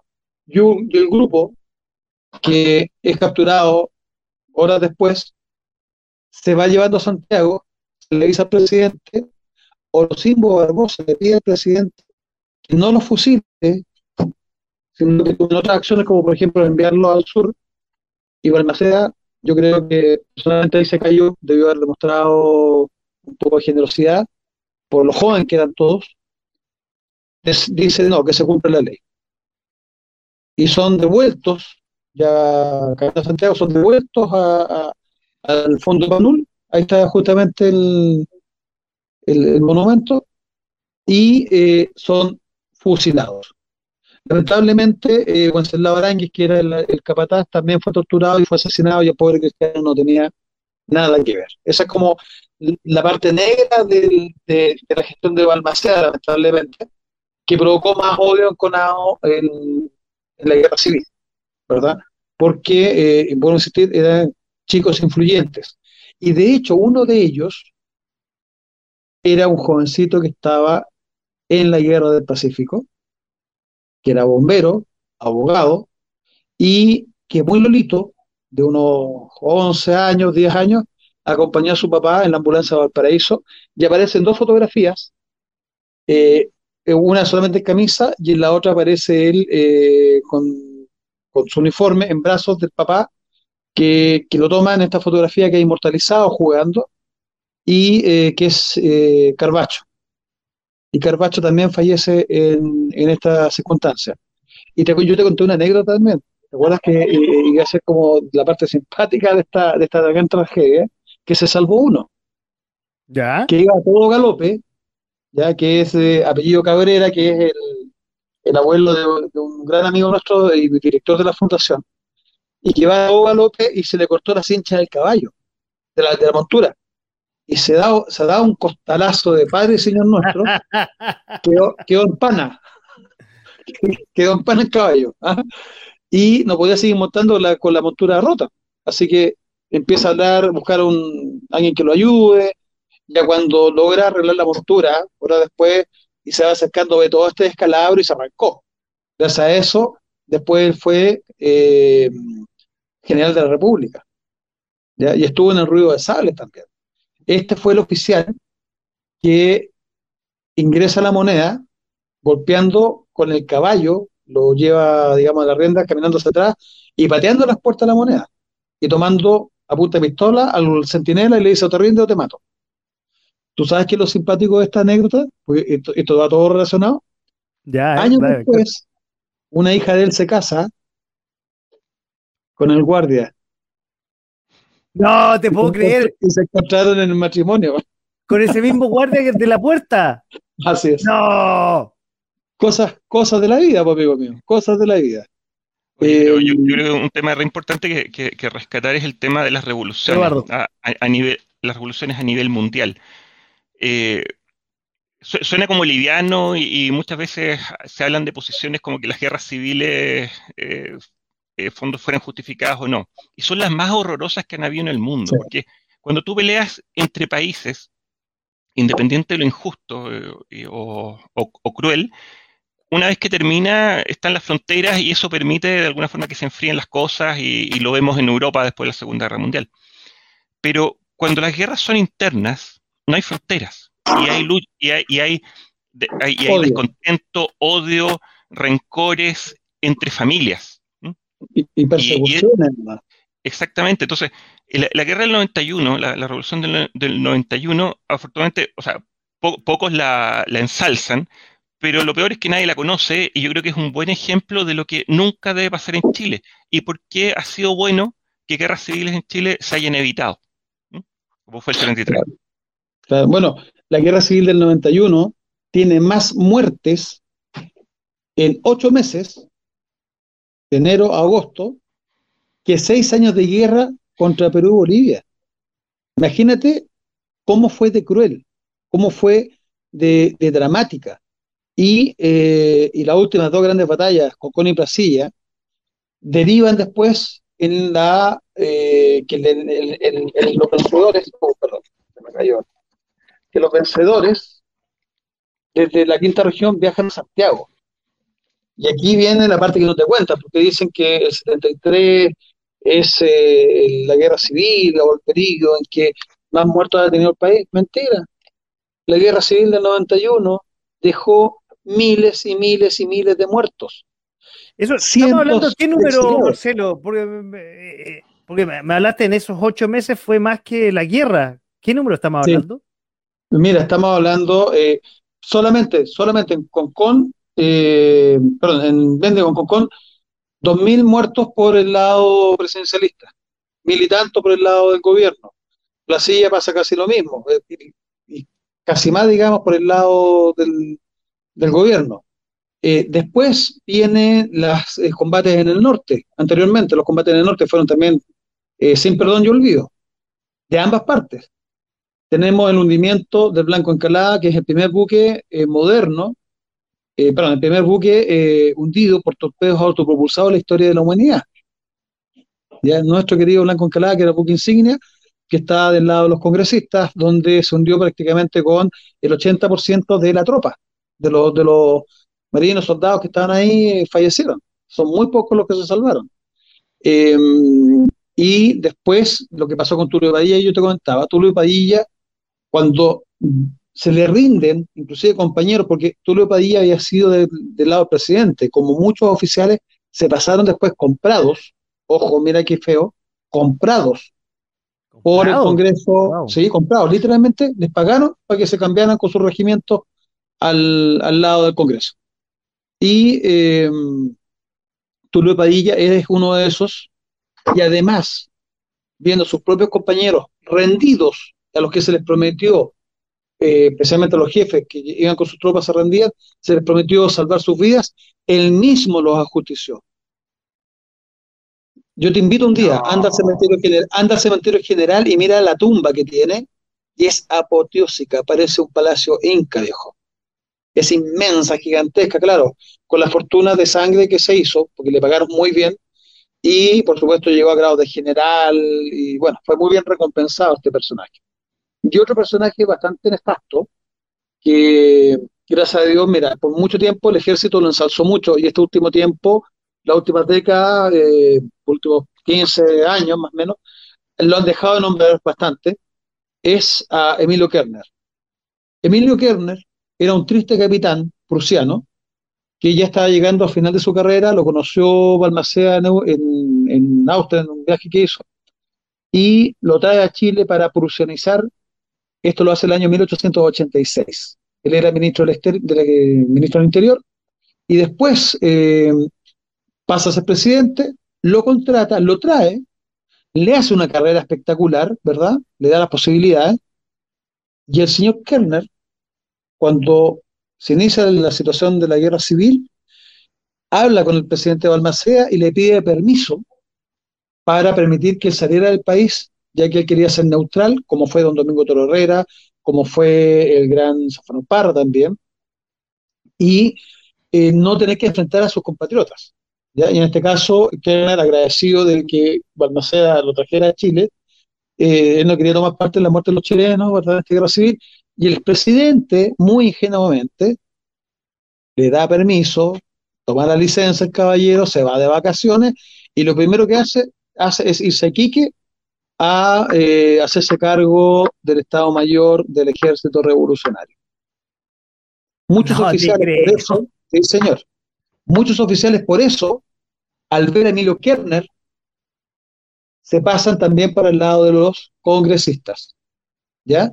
Y un detalle importante, las armas que usaba el presidente de Balmaceda eran armas monotiro, las mismas que se ocuparon en la Guerra del Pacífico. En cambio, los congresistas tenían nuevas armas como el Remington Lee, como el Malninger 1888, que son armas modernas de repetición y además con la bala nueva, que es blindada. Las balas de la Guerra Pacífico eran puro plomo, de velocidades de 430 metros por segundo. En cambio, la nueva munición, esto como esas películas de acción estadounidense, 920 metros por segundo. O sea, prácticamente más del doble. ¿Ya? De repetición, más del doble. O sea, el, el, poder de fuego de los congresistas, siendo menor su ejército, estaba mejor preparado y eso llevó a que el presidente Balmaceda al final perdiera. Y fue censado por décadas y aparte descubrimos en informaciones, ¿verdad? Buscando, buscando registros, descubrimos unos juicios que por culpa de Kerner, que fue, y me hago cargo de esto, bastante corrupto, Chile fue castigado, sometido a eh, penas pecuniarias en juicios internacionales cuando Kirchner, por ejemplo, compraba munición a una empresa, hacía negocio con otra, dejaba nulo el contrato de esta empresa que estaba aprobada, que había pasado todos los exámenes, la calidad de la munición en general, y le compra a la competencia. Esta empresa no se queda tranquila, denuncia en tribunales internacionales a Chile, se hacen las pruebas de las municiones y, por ejemplo, de 10 de 10 tiros disparados de la munición eh, de la primera empresa dispararon los 10 tiros y de la otra 8 no servían. O sea, se probó que no se cambió por calidad, sino que por eh, eh, otro tipo de influencia, para decirlo bonito. Y Chile fue obligado a pagarle a la empresa el contrato, comprar el armamento, y es uno de varios juicios. ¿Ya? O sea, eh, es bastante triste. Este caballero se muere en Austria y fue repatriado. ¿ya? Dicen porque él quería mucho Chile. Cuando lo recibe, él, pide audiencia con el Kaiser en uno de sus viajes antes de morirse. El Kaiser no, lo recibe. No lo recibe. Y dice porque un, un oficial prusiano nunca traiciona su palabra, y menos a quien lo contrató. Así que ese es Emilio Kerner. Causó la muerte de muchos de nuestros compatriotas. Y es historia que está olvidada. Y bueno, a ver, eh, no sé si es bueno o malo, porque me llama la atención eso que haya, haya habido un ejército de la presidencia o del gobierno y otro del parlamento. O sea, realmente estamos en estado de guerra civil macabra. Absoluta, absoluta, absoluta. absoluta. Ahora, ¿qué es lo peor? Aquí viene la otra parte. Una vez que ganan los congresistas, se vienen a Santiago. Y los saqueos, asesinatos, violaciones, esto es de película, es real, ¿eh? de cuando dicen que la, la realidad supera la ficción, lo, lo, compartimos con, en nuestra comunidad, con Eduardo, también te puedo dar fe de esto, salió publicado un manual para el saqueo, publicado, impreso. un manual para, el saqueo o sea, eran bastante más adelantados que los muchachines de día, quizás, que no tienen manual. O, no sé cómo lo hacen. Bueno, pero andan por ahí. Pero acá, Estamos hablando del 91. Esto es increíble. ¿eh? El manual del saqueo da una orden de prelación, una orden de importancia. ¿ya? Este manual permitía todo menos quemar y matar. Pero torturar. Ah, era, era benevolente, ya. Claro, tenía, tenían un chip libre, pero no podían matar ni violar, ¿ok? O sea, eh, quemar ni, ni, quemar ni matar. Pero, ¿quiénes tenían el, primer derecho de ir a saquear? Aquí se te va a caer la pera, se te, se te va a caer el pelo.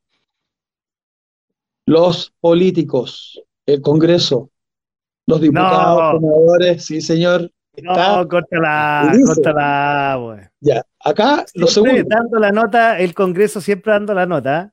Pero, mira, yo me acuerdo, no es saqueo, pero es casi, cuando se hizo un, un paro de los empleados públicos y pedían el aumento de tanto por ciento y al final le dan un 2% y viene el Congreso, se paró y dijo, nosotros somos empleados públicos, también nos corresponde el reajuste del sueldo. ¿Te acordás, no? o sea, es horroroso. Bueno, el segundo que voy a saquear, la Iglesia Católica. Así, los curas. ¿Ya? Y por último, el bajo pueblo. O sea, lo que, quedaba, el respaldo. Claro, claro. y eh, eso es, eh, es, increíble. Eso está impreso. Eso existe. ¿Ya? Ahora, aquí aparece la figura de Domingo Toro Herrera, que era cuñado de Almaceda y que fue eh, neutral y hay que agradecerle mucho su, su pasión, su valentía además, porque él fue nombrado por las nuevas autoridades jefe de la Guardia del Orden, de la Policía del Orden, y tiene que mediar para que se corte de alguna manera esos populachos que iban a saquear, que estaban dejando la escoba en Santiago en aquella época, donde se quemaron muchas casas lamentablemente, y, eh, y donde fueron mancilladas muchas mujeres, de todas las edades, fue una cosa horrorosa. Ahí hay un exilio de muchos, de autoexilio de muchos chilenos, de miles de chilenos, que eh, la única forma de salvar sus vidas fue la de irse fuera del país.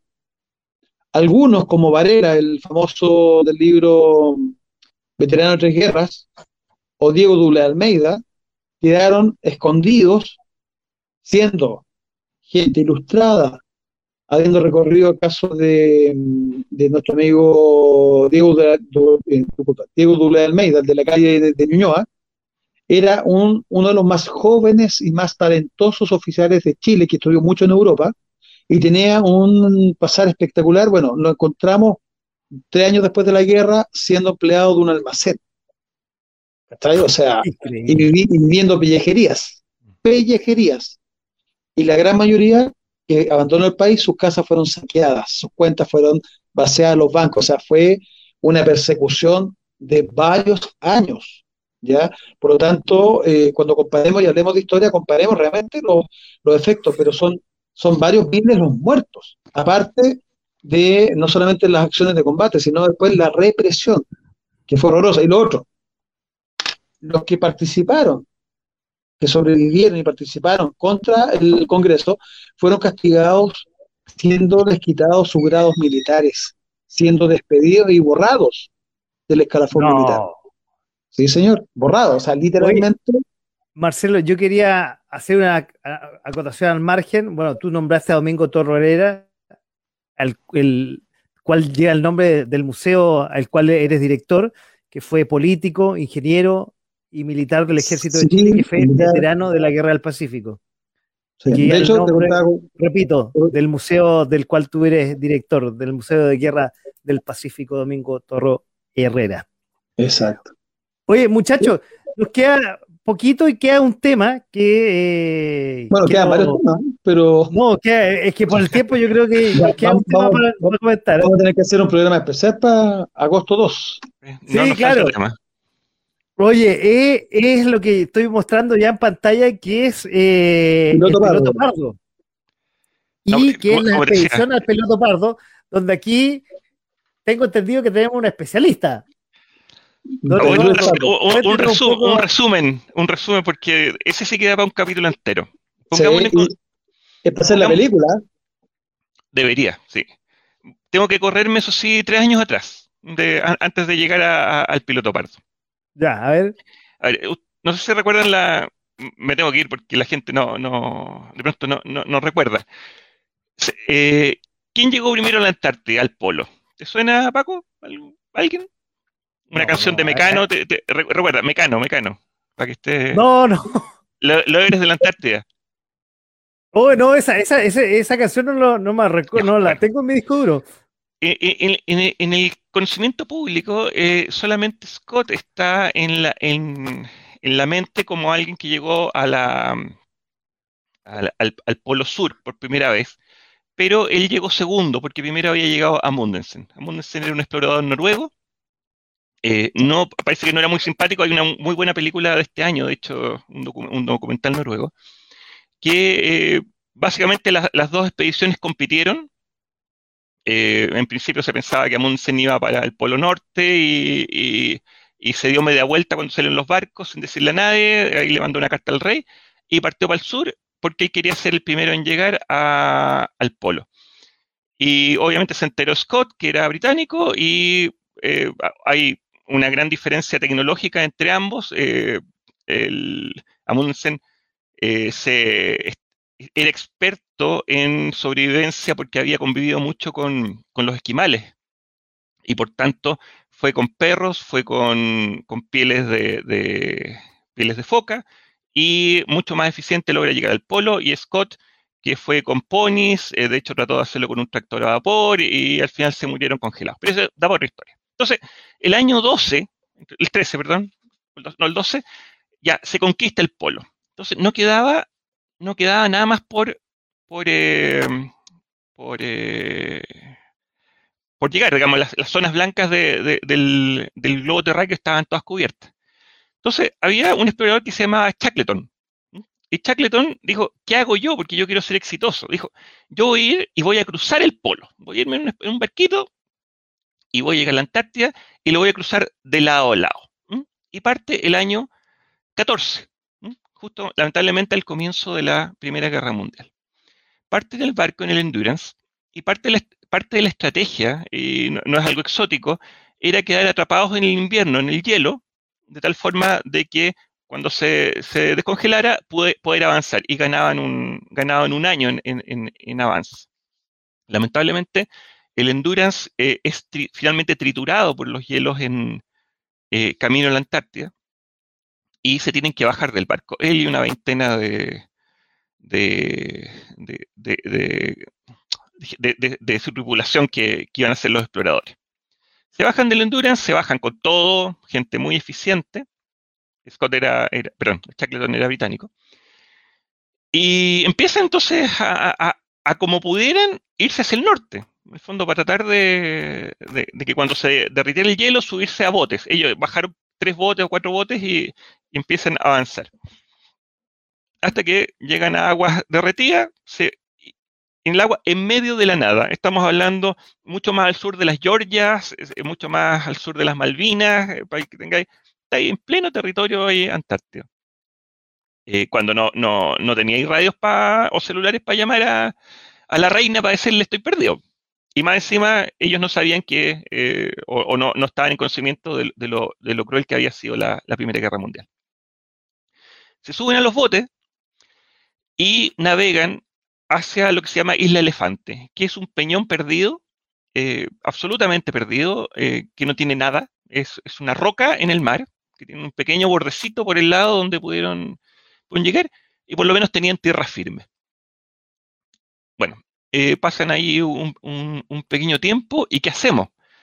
Entonces, Shackleton decide él ir con el carpintero, un navegante, creo que son, cuatro, y dicen, señores, nosotros vamos a tratar de, tomar contacto con la civilización y los vamos a venir a rescatar. ¿Ya? Eh, es un bote en medio de la nada, le ponen una lona arriba y navegan por, eh, por cartografía. ¿no? Estamos hablando de 1914, o sea, no, tampoco había un GPS y nada. Y eh, llegan a, mm, a, las Georgias y eh, lamentablemente llegan Oye, navegando la que te criaste, así. No, es, terrible. Vea, por favor, alguna vez ve un documental o leer el libro, porque es, tremenda la aventura. Y bueno, entonces tenemos dos películas. Tenemos la película de acá de, los, de los navegantes que van a salvarlo y tenemos 20, 20 eh, exploradores que quedaron en, esta isla ya a esas alturas comiendo pingüino y foca. O sea, no, ya, imagínense, esto ya estáis hablando de 1916. O sea, ya han, pasado dos años desde el inicio de la expedición.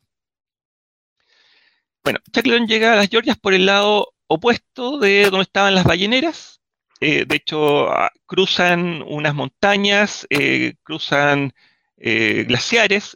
Se, ha repetido esa expedición por, por montañistas avisados y con full equipo y no encuentran cómo pudieron hacerlo. Es increíble. Pero logran llegar eh, como, imagínate, cruzando las montañas y aparecen de un día, dentro, eh, digamos, en un, en un centro ballenero. Hola, soy Shackleton. Eh, necesito un barco para ir a salvar a mi gente que la tengo perdida en una piedra en medio del océano ártico, antártico. Entonces, eh, lo, apoyan eh, y parte un, barquito, pero la verdad el hielo todavía estaba muy fuerte y no... Pero espérate, ¿cómo estaba este gallo al medio de la nada? De la nada. Ah, mira, no sé si tenías un mapa, mientras yo converso, si lograría encontrar un mapa de que, te, salga. Las Georgias del Sur, eh, Isla Elefante y la Antártida. Con, esas tres cosas vamos a poder voy, a, voy, voy a hacer, voy a hacerlo. Voy a tratar de resumirlo a ver si logro cerrar esta historia en, cinco minutos más para que, para que quedamos con conversación. Bueno, justamente Eduardo, Eduardo, justamente el 27 de agosto del año 15 es que el, Endurance fue triturado por, la, por el hielo. Exacto. y, una cosa interesante de esto es que Shackleton llevaba, una, llevaba un fotógrafo. Entonces hay mucha fotografía del Endurance y películas también eh, al, momento de que se está hundiendo. Eh, está muy documentado la historia. Lamentablemente tuvieron que dejar muchas imágenes eh, por peso, que se hundieran con el barco. Eh, y han habido expediciones que lo están buscando por si se puede rescatar. ¿Y, el whisky? bueno. ya, la cosa es que eh, Shackleton uh, está ahí. Ese, tesoro debe estar bueno, ¿ah? Sí, por supuesto. pero, pero como Lucky Strike, así medio saladito. ¿Te acuerdas que, que Lucky Strike supone que se habían caído unos, unos cigarrillos al, al, mar y que habían quedado con sabor? Eso es muy historia muy antigua. Ya, no, esa, no lo sé, esa no lo sé. Ya. Entonces, eh, eh, tenemos entonces a Shackleton con, su gente en, en, las Georgias y le piden el barco, el barco parte, mucho hielo y se tienen que devolver. ¿ya? Entonces no pueden salvarlos por ese lado. Shackleton parte, eh, toma el barco pero se va para el norte y llega a Uruguay. En Uruguay también trata de conseguir recursos, pero ya estamos en plena guerra. Eh, no logra tener los apoyos para hacer una expedición eh, y finalmente empieza a, pedir ayuda. Eso es. O sea, mira, mira, mira dónde está. espérate, se me confunde con las Malvinas. No, las Malvinas están más a la izquierda. Las Malvinas están por acá, más cerca del continente. Está bien, son, las, son las Georgias y Isla Elefante, no sé dónde está exactamente, pero es el, un puntito entre, la Antártida y las Georgias. Estamos hablando de distancia de, 6.000 kilómetros, ¿ah? o sea, esas son las distancias que, que recorrieron. Trataron de, llegar a las Malvinas, pero no pudieron. También, o sea, él está absolutamente perdido, pero por lo menos Shackleton ya podría decir, se salvó con los otros tres, pero me faltan 20. Entonces, pidiendo ayuda, finalmente llega a Punta Arenas. Y la Armada le ofrece ayuda con lo poco que tenía. Imagínate, Chile está absolutamente empobrecido durante la Primera Guerra Mundial, eh, toma, vamos a decir que neutral no, es del todo cierto, pero en el fondo no sacó beneficio económico de la Primera Guerra Mundial. Y lo único que le ofrecen, y ahí ya llegamos a la historia, un escampavía. Escampavía, estamos hablando de un lanchón multiservicio, de una hélice, no muy blindado, o sea, no, no, tenía mucho refuerzo, y piloteado por el señor Pardo. No me acuerdo en este momento, para, ganar tiempo no, lo voy a buscar. Entonces, el don Luis Pardo, el piloto, entonces él comanda la nave y se va con Shackleton al sur en dirección a Isla Elefante. Y entre los hielos, pitos y flautas logra llegar a pocos metros y bajar un bote y llegar a donde están su, gente, todos vivos, eh, no, no, murieron, algunos muy enfermos obviamente, y eh, en el fondo es un acto tremendo, tremendo de liderazgo, de valentía, porque Shackleton pudo haber abandonado, o sea, pudo decir, ¿sabes qué? O sea, ya hice todo el esfuerzo posible, personal, eh, digamos, eh, internacional, no tengo el apoyo de mi país, no tengo plata, no tengo nada. Y, probablemente no habría sido tan juzgado si es, que, si es que hubiera renunciado. Él no renunció y consiguió eso. Y lo más hermoso es que se logra, por el apoyo de la Armada y Gobierno chileno, y también la, comunidad inglesa en, Punta Arenas, que colaboran para que se haga esta expedición. Una vez que regresan, aparte de las celebraciones que ocurran en Punta Arenas, este campavía, el Yelcho, perdón que no lo había mencionado, este campavía eh, se va para el norte con la tripulación y llegan al paraíso. Y los buques de la Armada le rinden homenaje al Yelcho. Estamos hablando es como, no sé, pues, para hacer una referencia, tienes al Titanic y al lado un bote. Y el Titanic le, rinde honores al bote. Esa es, un poco la, historia. Posterior a esto, y en reconocimiento, han habido dos unidades, dos buques eh, llamadas Piloto Pardo en la Armada de Chile. Eh, una bastante reciente, creo que es de 2007 la, la última, y que cumple un rol de patrullaje en toda la zona austral y obviamente servicios de apoyo a la comunidad y, todos los roles que, aporta la Armada para, eh, defender nuestra soberanía. Oye, hay que sumarle un poco, estaba pensando, perdón, Marcelo, la temperatura que tiene que haber habido. O sea, porque no estamos hablando, oye, hace frío en Santiago y te quedas ahí, pero estamos hablando, las latitudes que estamos hablando es bastante... 50 grados bajo cero en la noche. más, más, o menos. Claro. Oye, fueron tres intentos durante casi dos años para tratar de recuperar a su gente y no pudo. O sea, realmente lo que dice Eduardo es súper meritorio de parte de Shackleton. Y, eh, y cuando llega justamente, eh, Luis Pardo en ese momento era teniente. A él lo nombran, eh, apenas eh, llega para eso, a los pocos poco tiempo, pocos días, lo nombran piloto primero. Y de ahí queda como el piloto Pardo. Ah, perfecto. Mira, ahí tenemos, ahí estoy compartiendo fotografías eh, de la expedición de Shackleton. Claro. Esa debe ser los, los rescatados probablemente. Claro, ahí está el Endurance, que, Ahí está el Endurance. que lamentablemente se fue triturado y, y se hundió. Mira, eh, hay un programa que se llama eh, Bajo los Océanos, que, que, que, que como que le sacan el agua al océano. No sé si lo han visto. Sí. No, Es muy mira, bueno. mira, ahí está, ahí está una de las.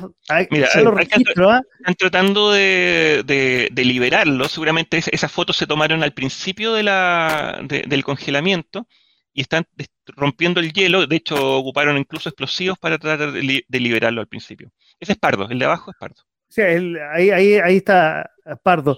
Oye, pero esa foto que está, estoy mostrando yo en este momento, donde está, como tú dices, bien dices, liberando eh, al, al Shackleton, me imagino que, o sea, no me logro imaginar la temperatura que hay en ese momento. La desesperación. Además, súmale. Piensa o la desesperación de la la ansiedad, quizás no sentían ya la temperatura, no sé. Es ¿Cómo que ahí, va, el- va- va el tema de, de- bueno, aparte de la, de la experiencia, el, el orden de los, de los ingleses, obviamente tenían eh, fondo, mucho conocimiento, pero principalmente es un tema de liderazgo. O sea, en el fondo su equipo confiaba en que Shackleton estaba tomando las mejores decisiones en pro de su supervivencia. Y como, y no- no- digamos, al principio, bueno, en la expedición, pero al momento que queda congelado, al momento que se deciden bajar, al momento que deciden navegar eh, hacia Isla Elefante, y en ese periodo eh, oscuro, digamos, en los cuales ellos están solos y, y no saben qué va a pasar. Un, un tema para cerrar. Dale. el tema anecdótico, ¿ah? lo del whisky es verdad. Eh, se encontraron hace pocos años atrás cajas, cajones enterrados en la Antártida, en, en lo que fue el campamento que tenían, de whisky perfectamente conservado, tanto que la empresa original que crea el, el whisky eh, eh, sacó una, una serie especial. Trabajaron químicamente con el, con el, con el whisky porque habían perdido la receta original. Y volvieron a producir Ah. el mismo whisky que cuesta, creo que la botella, algo de 30 mil dólares. Una cuestión oh, imp- impresionante. Ya. Y, y en homenaje a lo que pasó, devolvieron las cajas, hace creo que como dos meses atrás, las devolvieron a la Antártida y las volvieron a enterrar en el mismo lugar. Así es. Están No ahí te en puedo el, creer. Están en, están en el refugio, eh, pero esa expedición no es la de Shackleton, es la expedición de Scott. ¿Mm? Eh, eh, acuérdate que Shackleton no alcanzó a llegar a la Antártida. Entonces, Scott- la- la- en, en el refugio que dejó Scott en la Antártida, ahí estaban la, la, la- el whisky. Eh, un tema pa- pa- también para cerrar la idea. Ellos Eh, vuelven disculpa, al, al- al término de la, de la Primera Guerra Mundial y lamentablemente el futuro que le fue sumamente nefasto para toda la tripulación. O sea, llegaron, algunos tuvieron que irse a la guerra, otros terminaron pobres. eh, la verdad, no, no, no tuvieron un, un tratamiento de héroes que, que deberían haber tenido.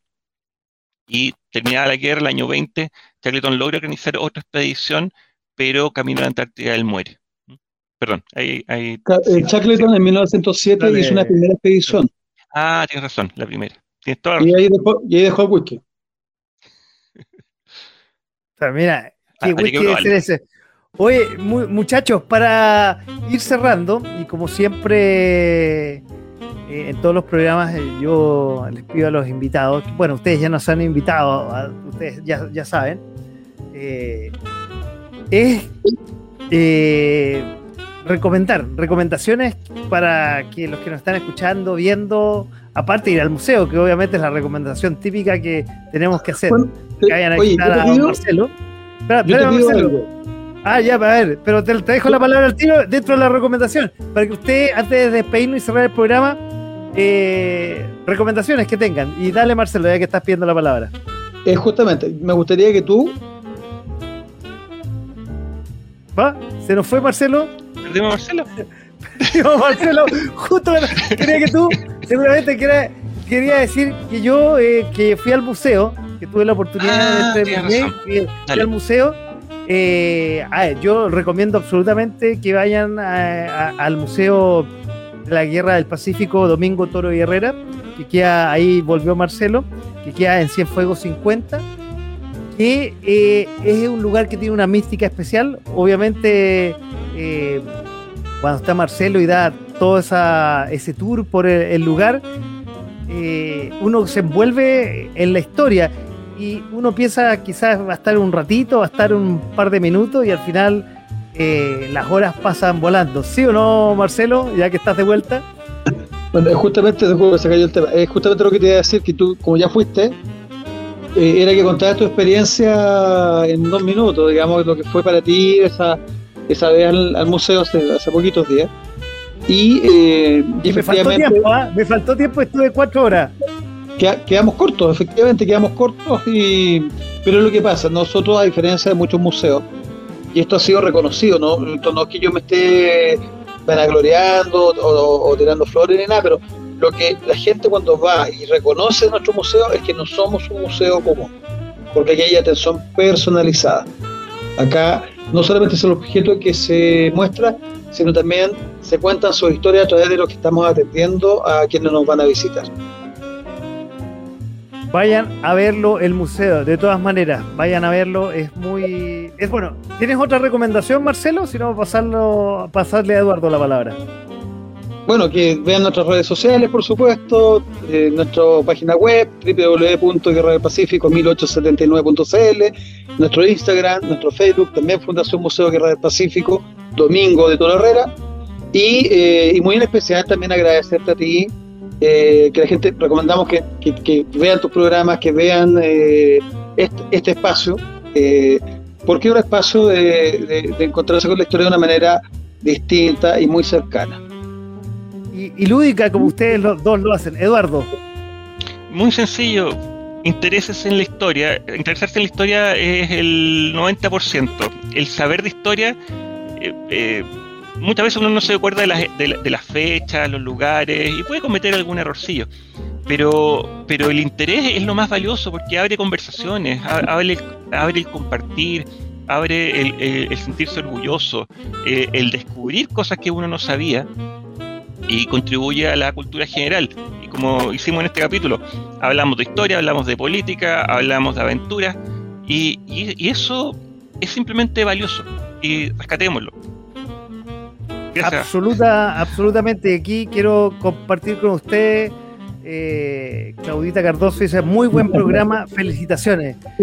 Eh, Claudita, lo hace lo- los, invitados eh, y, y- y yo quiero corregir a, a Marcelo y a Eduardo. Ustedes hacen el programa, yo solamente hago una dirección de los temas y ustedes son los que alimentan un programa tan, tan entretenido y bueno, que el próximo es nos veremos y compartiremos más historias de una forma lúdica y entretenida como ustedes lo hacen.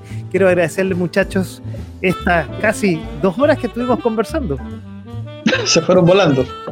Se fueron volando, absolutamente. Aquí tenemos otro comentario antes de irnos. Jorge nos dice, excelente programa. Como digo, Gracias, Jorge. el programa lo hacen los invitados. El programa lo, hace- lo hacen los invitados y el programa es así con los invitados. Hoy, y junto con agradecerles, quiero agradecerles tanto bueno, a los que departieron, Jorge, a Claudita y tantos otros que estuvieron esta noche escuchándonos, y agradecerle a todos los que estuvieron al otro lado del micrófono y al otro lado de la pantalla. Muchas gracias por estar esta noche compartiendo con nosotros en De a poco sin mascarilla. Y yo quiero compartir un poco de historia musical con ustedes para cerrar el programa, muchachos. Es lo que me toca a mí. ¿Ustedes saben quién es Anthony Dominique Benedetto? Yo creo que no. Nació en Astoria, Queens, en Nueva York, un 3 de agosto, o sea, esta semana, y cumple, También. cumplió, quiero decir, 95 años eh, nos- en 1926. Conocido, y ahí pueden eh, reconocer el nombre, con el nombre artístico de Tony Bennett. Es un cantante estadounidense y uno de los últimos grandes crooners de mediados del siglo XX. Recordado con canciones como Blue Velvet, I Left My Heart in San Francisco, su repertorio es innumerable y se basa en estándares y canciones clásicas de la música popular. Ha ganado 19 premios Grammy, dos premios Emmy y fue nombrado por NEA Jazz Master y Kennedy Center eh, en un, premio honorario. Vendió o ha vendido, quiero decir, porque ya lo estoy jubilando, ¿no? Y con 95 años sigue cantando y está eh, anunciando sus últimos conciertos, a pesar de que tiene Alzheimer. ¿ah? Es lo único que hace es cantar, el resto eh, es lo único que el Alzheimer le permite ha vendido más de 50 millones de discos en todo el mundo. En un estado de forma inusual, a su edad, Tony Bennett sigue ofreciendo decenas de conciertos y los últimos los va a hacer en las próximas semanas para ir cerrando su carrera. A los 95 años, imagínense, es todo un, un logro. A lo largo de su dilatada carrera, de más de seis décadas, ha sumado múltiples galardones, como ya dije, premios Grammy, premios Emmy, nombrado por el Kennedy Center Honorary en, el premio Jazz Master. Y es también reconocido como pintor, yo no tenía idea, con grandes obras en diversos museos y instituciones públicas. Un aplauso para Tony Bennett y así estamos terminando el eh, programa de hoy con su música. Y vamos con una canción que pertenece al álbum ah, Duet de que el cantó con diversos artistas y esta vez con Lady Gaga, una canción tradicional que se llama The Lady is a Trump. Tony Bennett y Lady Gaga para terminar el programa de esta noche. Chao, buenas noches. She gets too hungry for dinner at eight. I'm starving. She loves the theater, but she never comes late. Bother with people that I hate.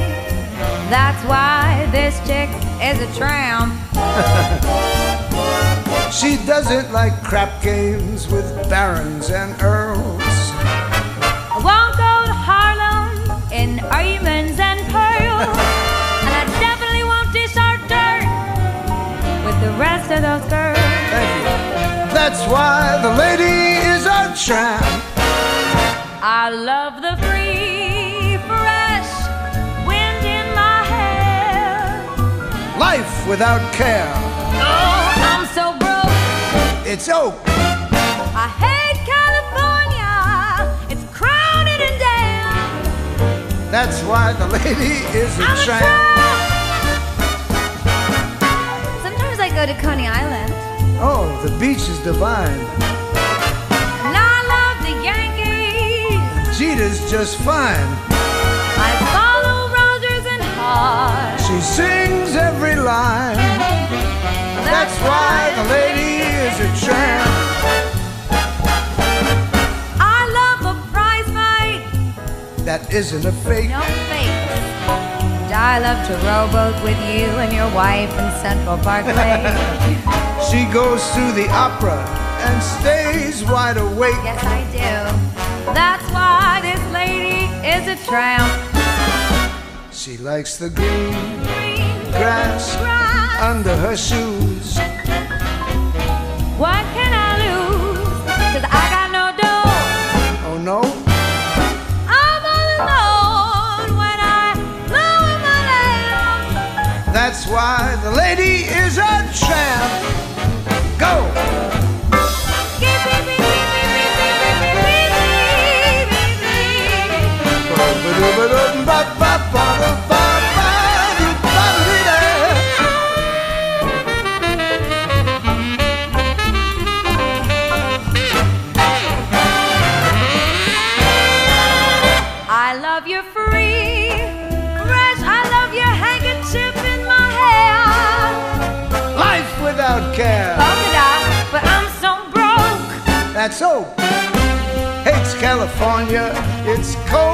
that it's down. That's why the lady is a tramp. That's why the lady is a tramp. That's why the lady is a tramp. Right on. Beautiful.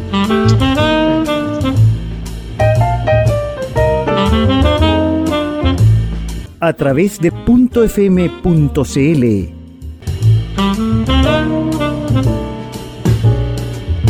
Esto fue de, De a poco, sin mascarilla. mascarilla.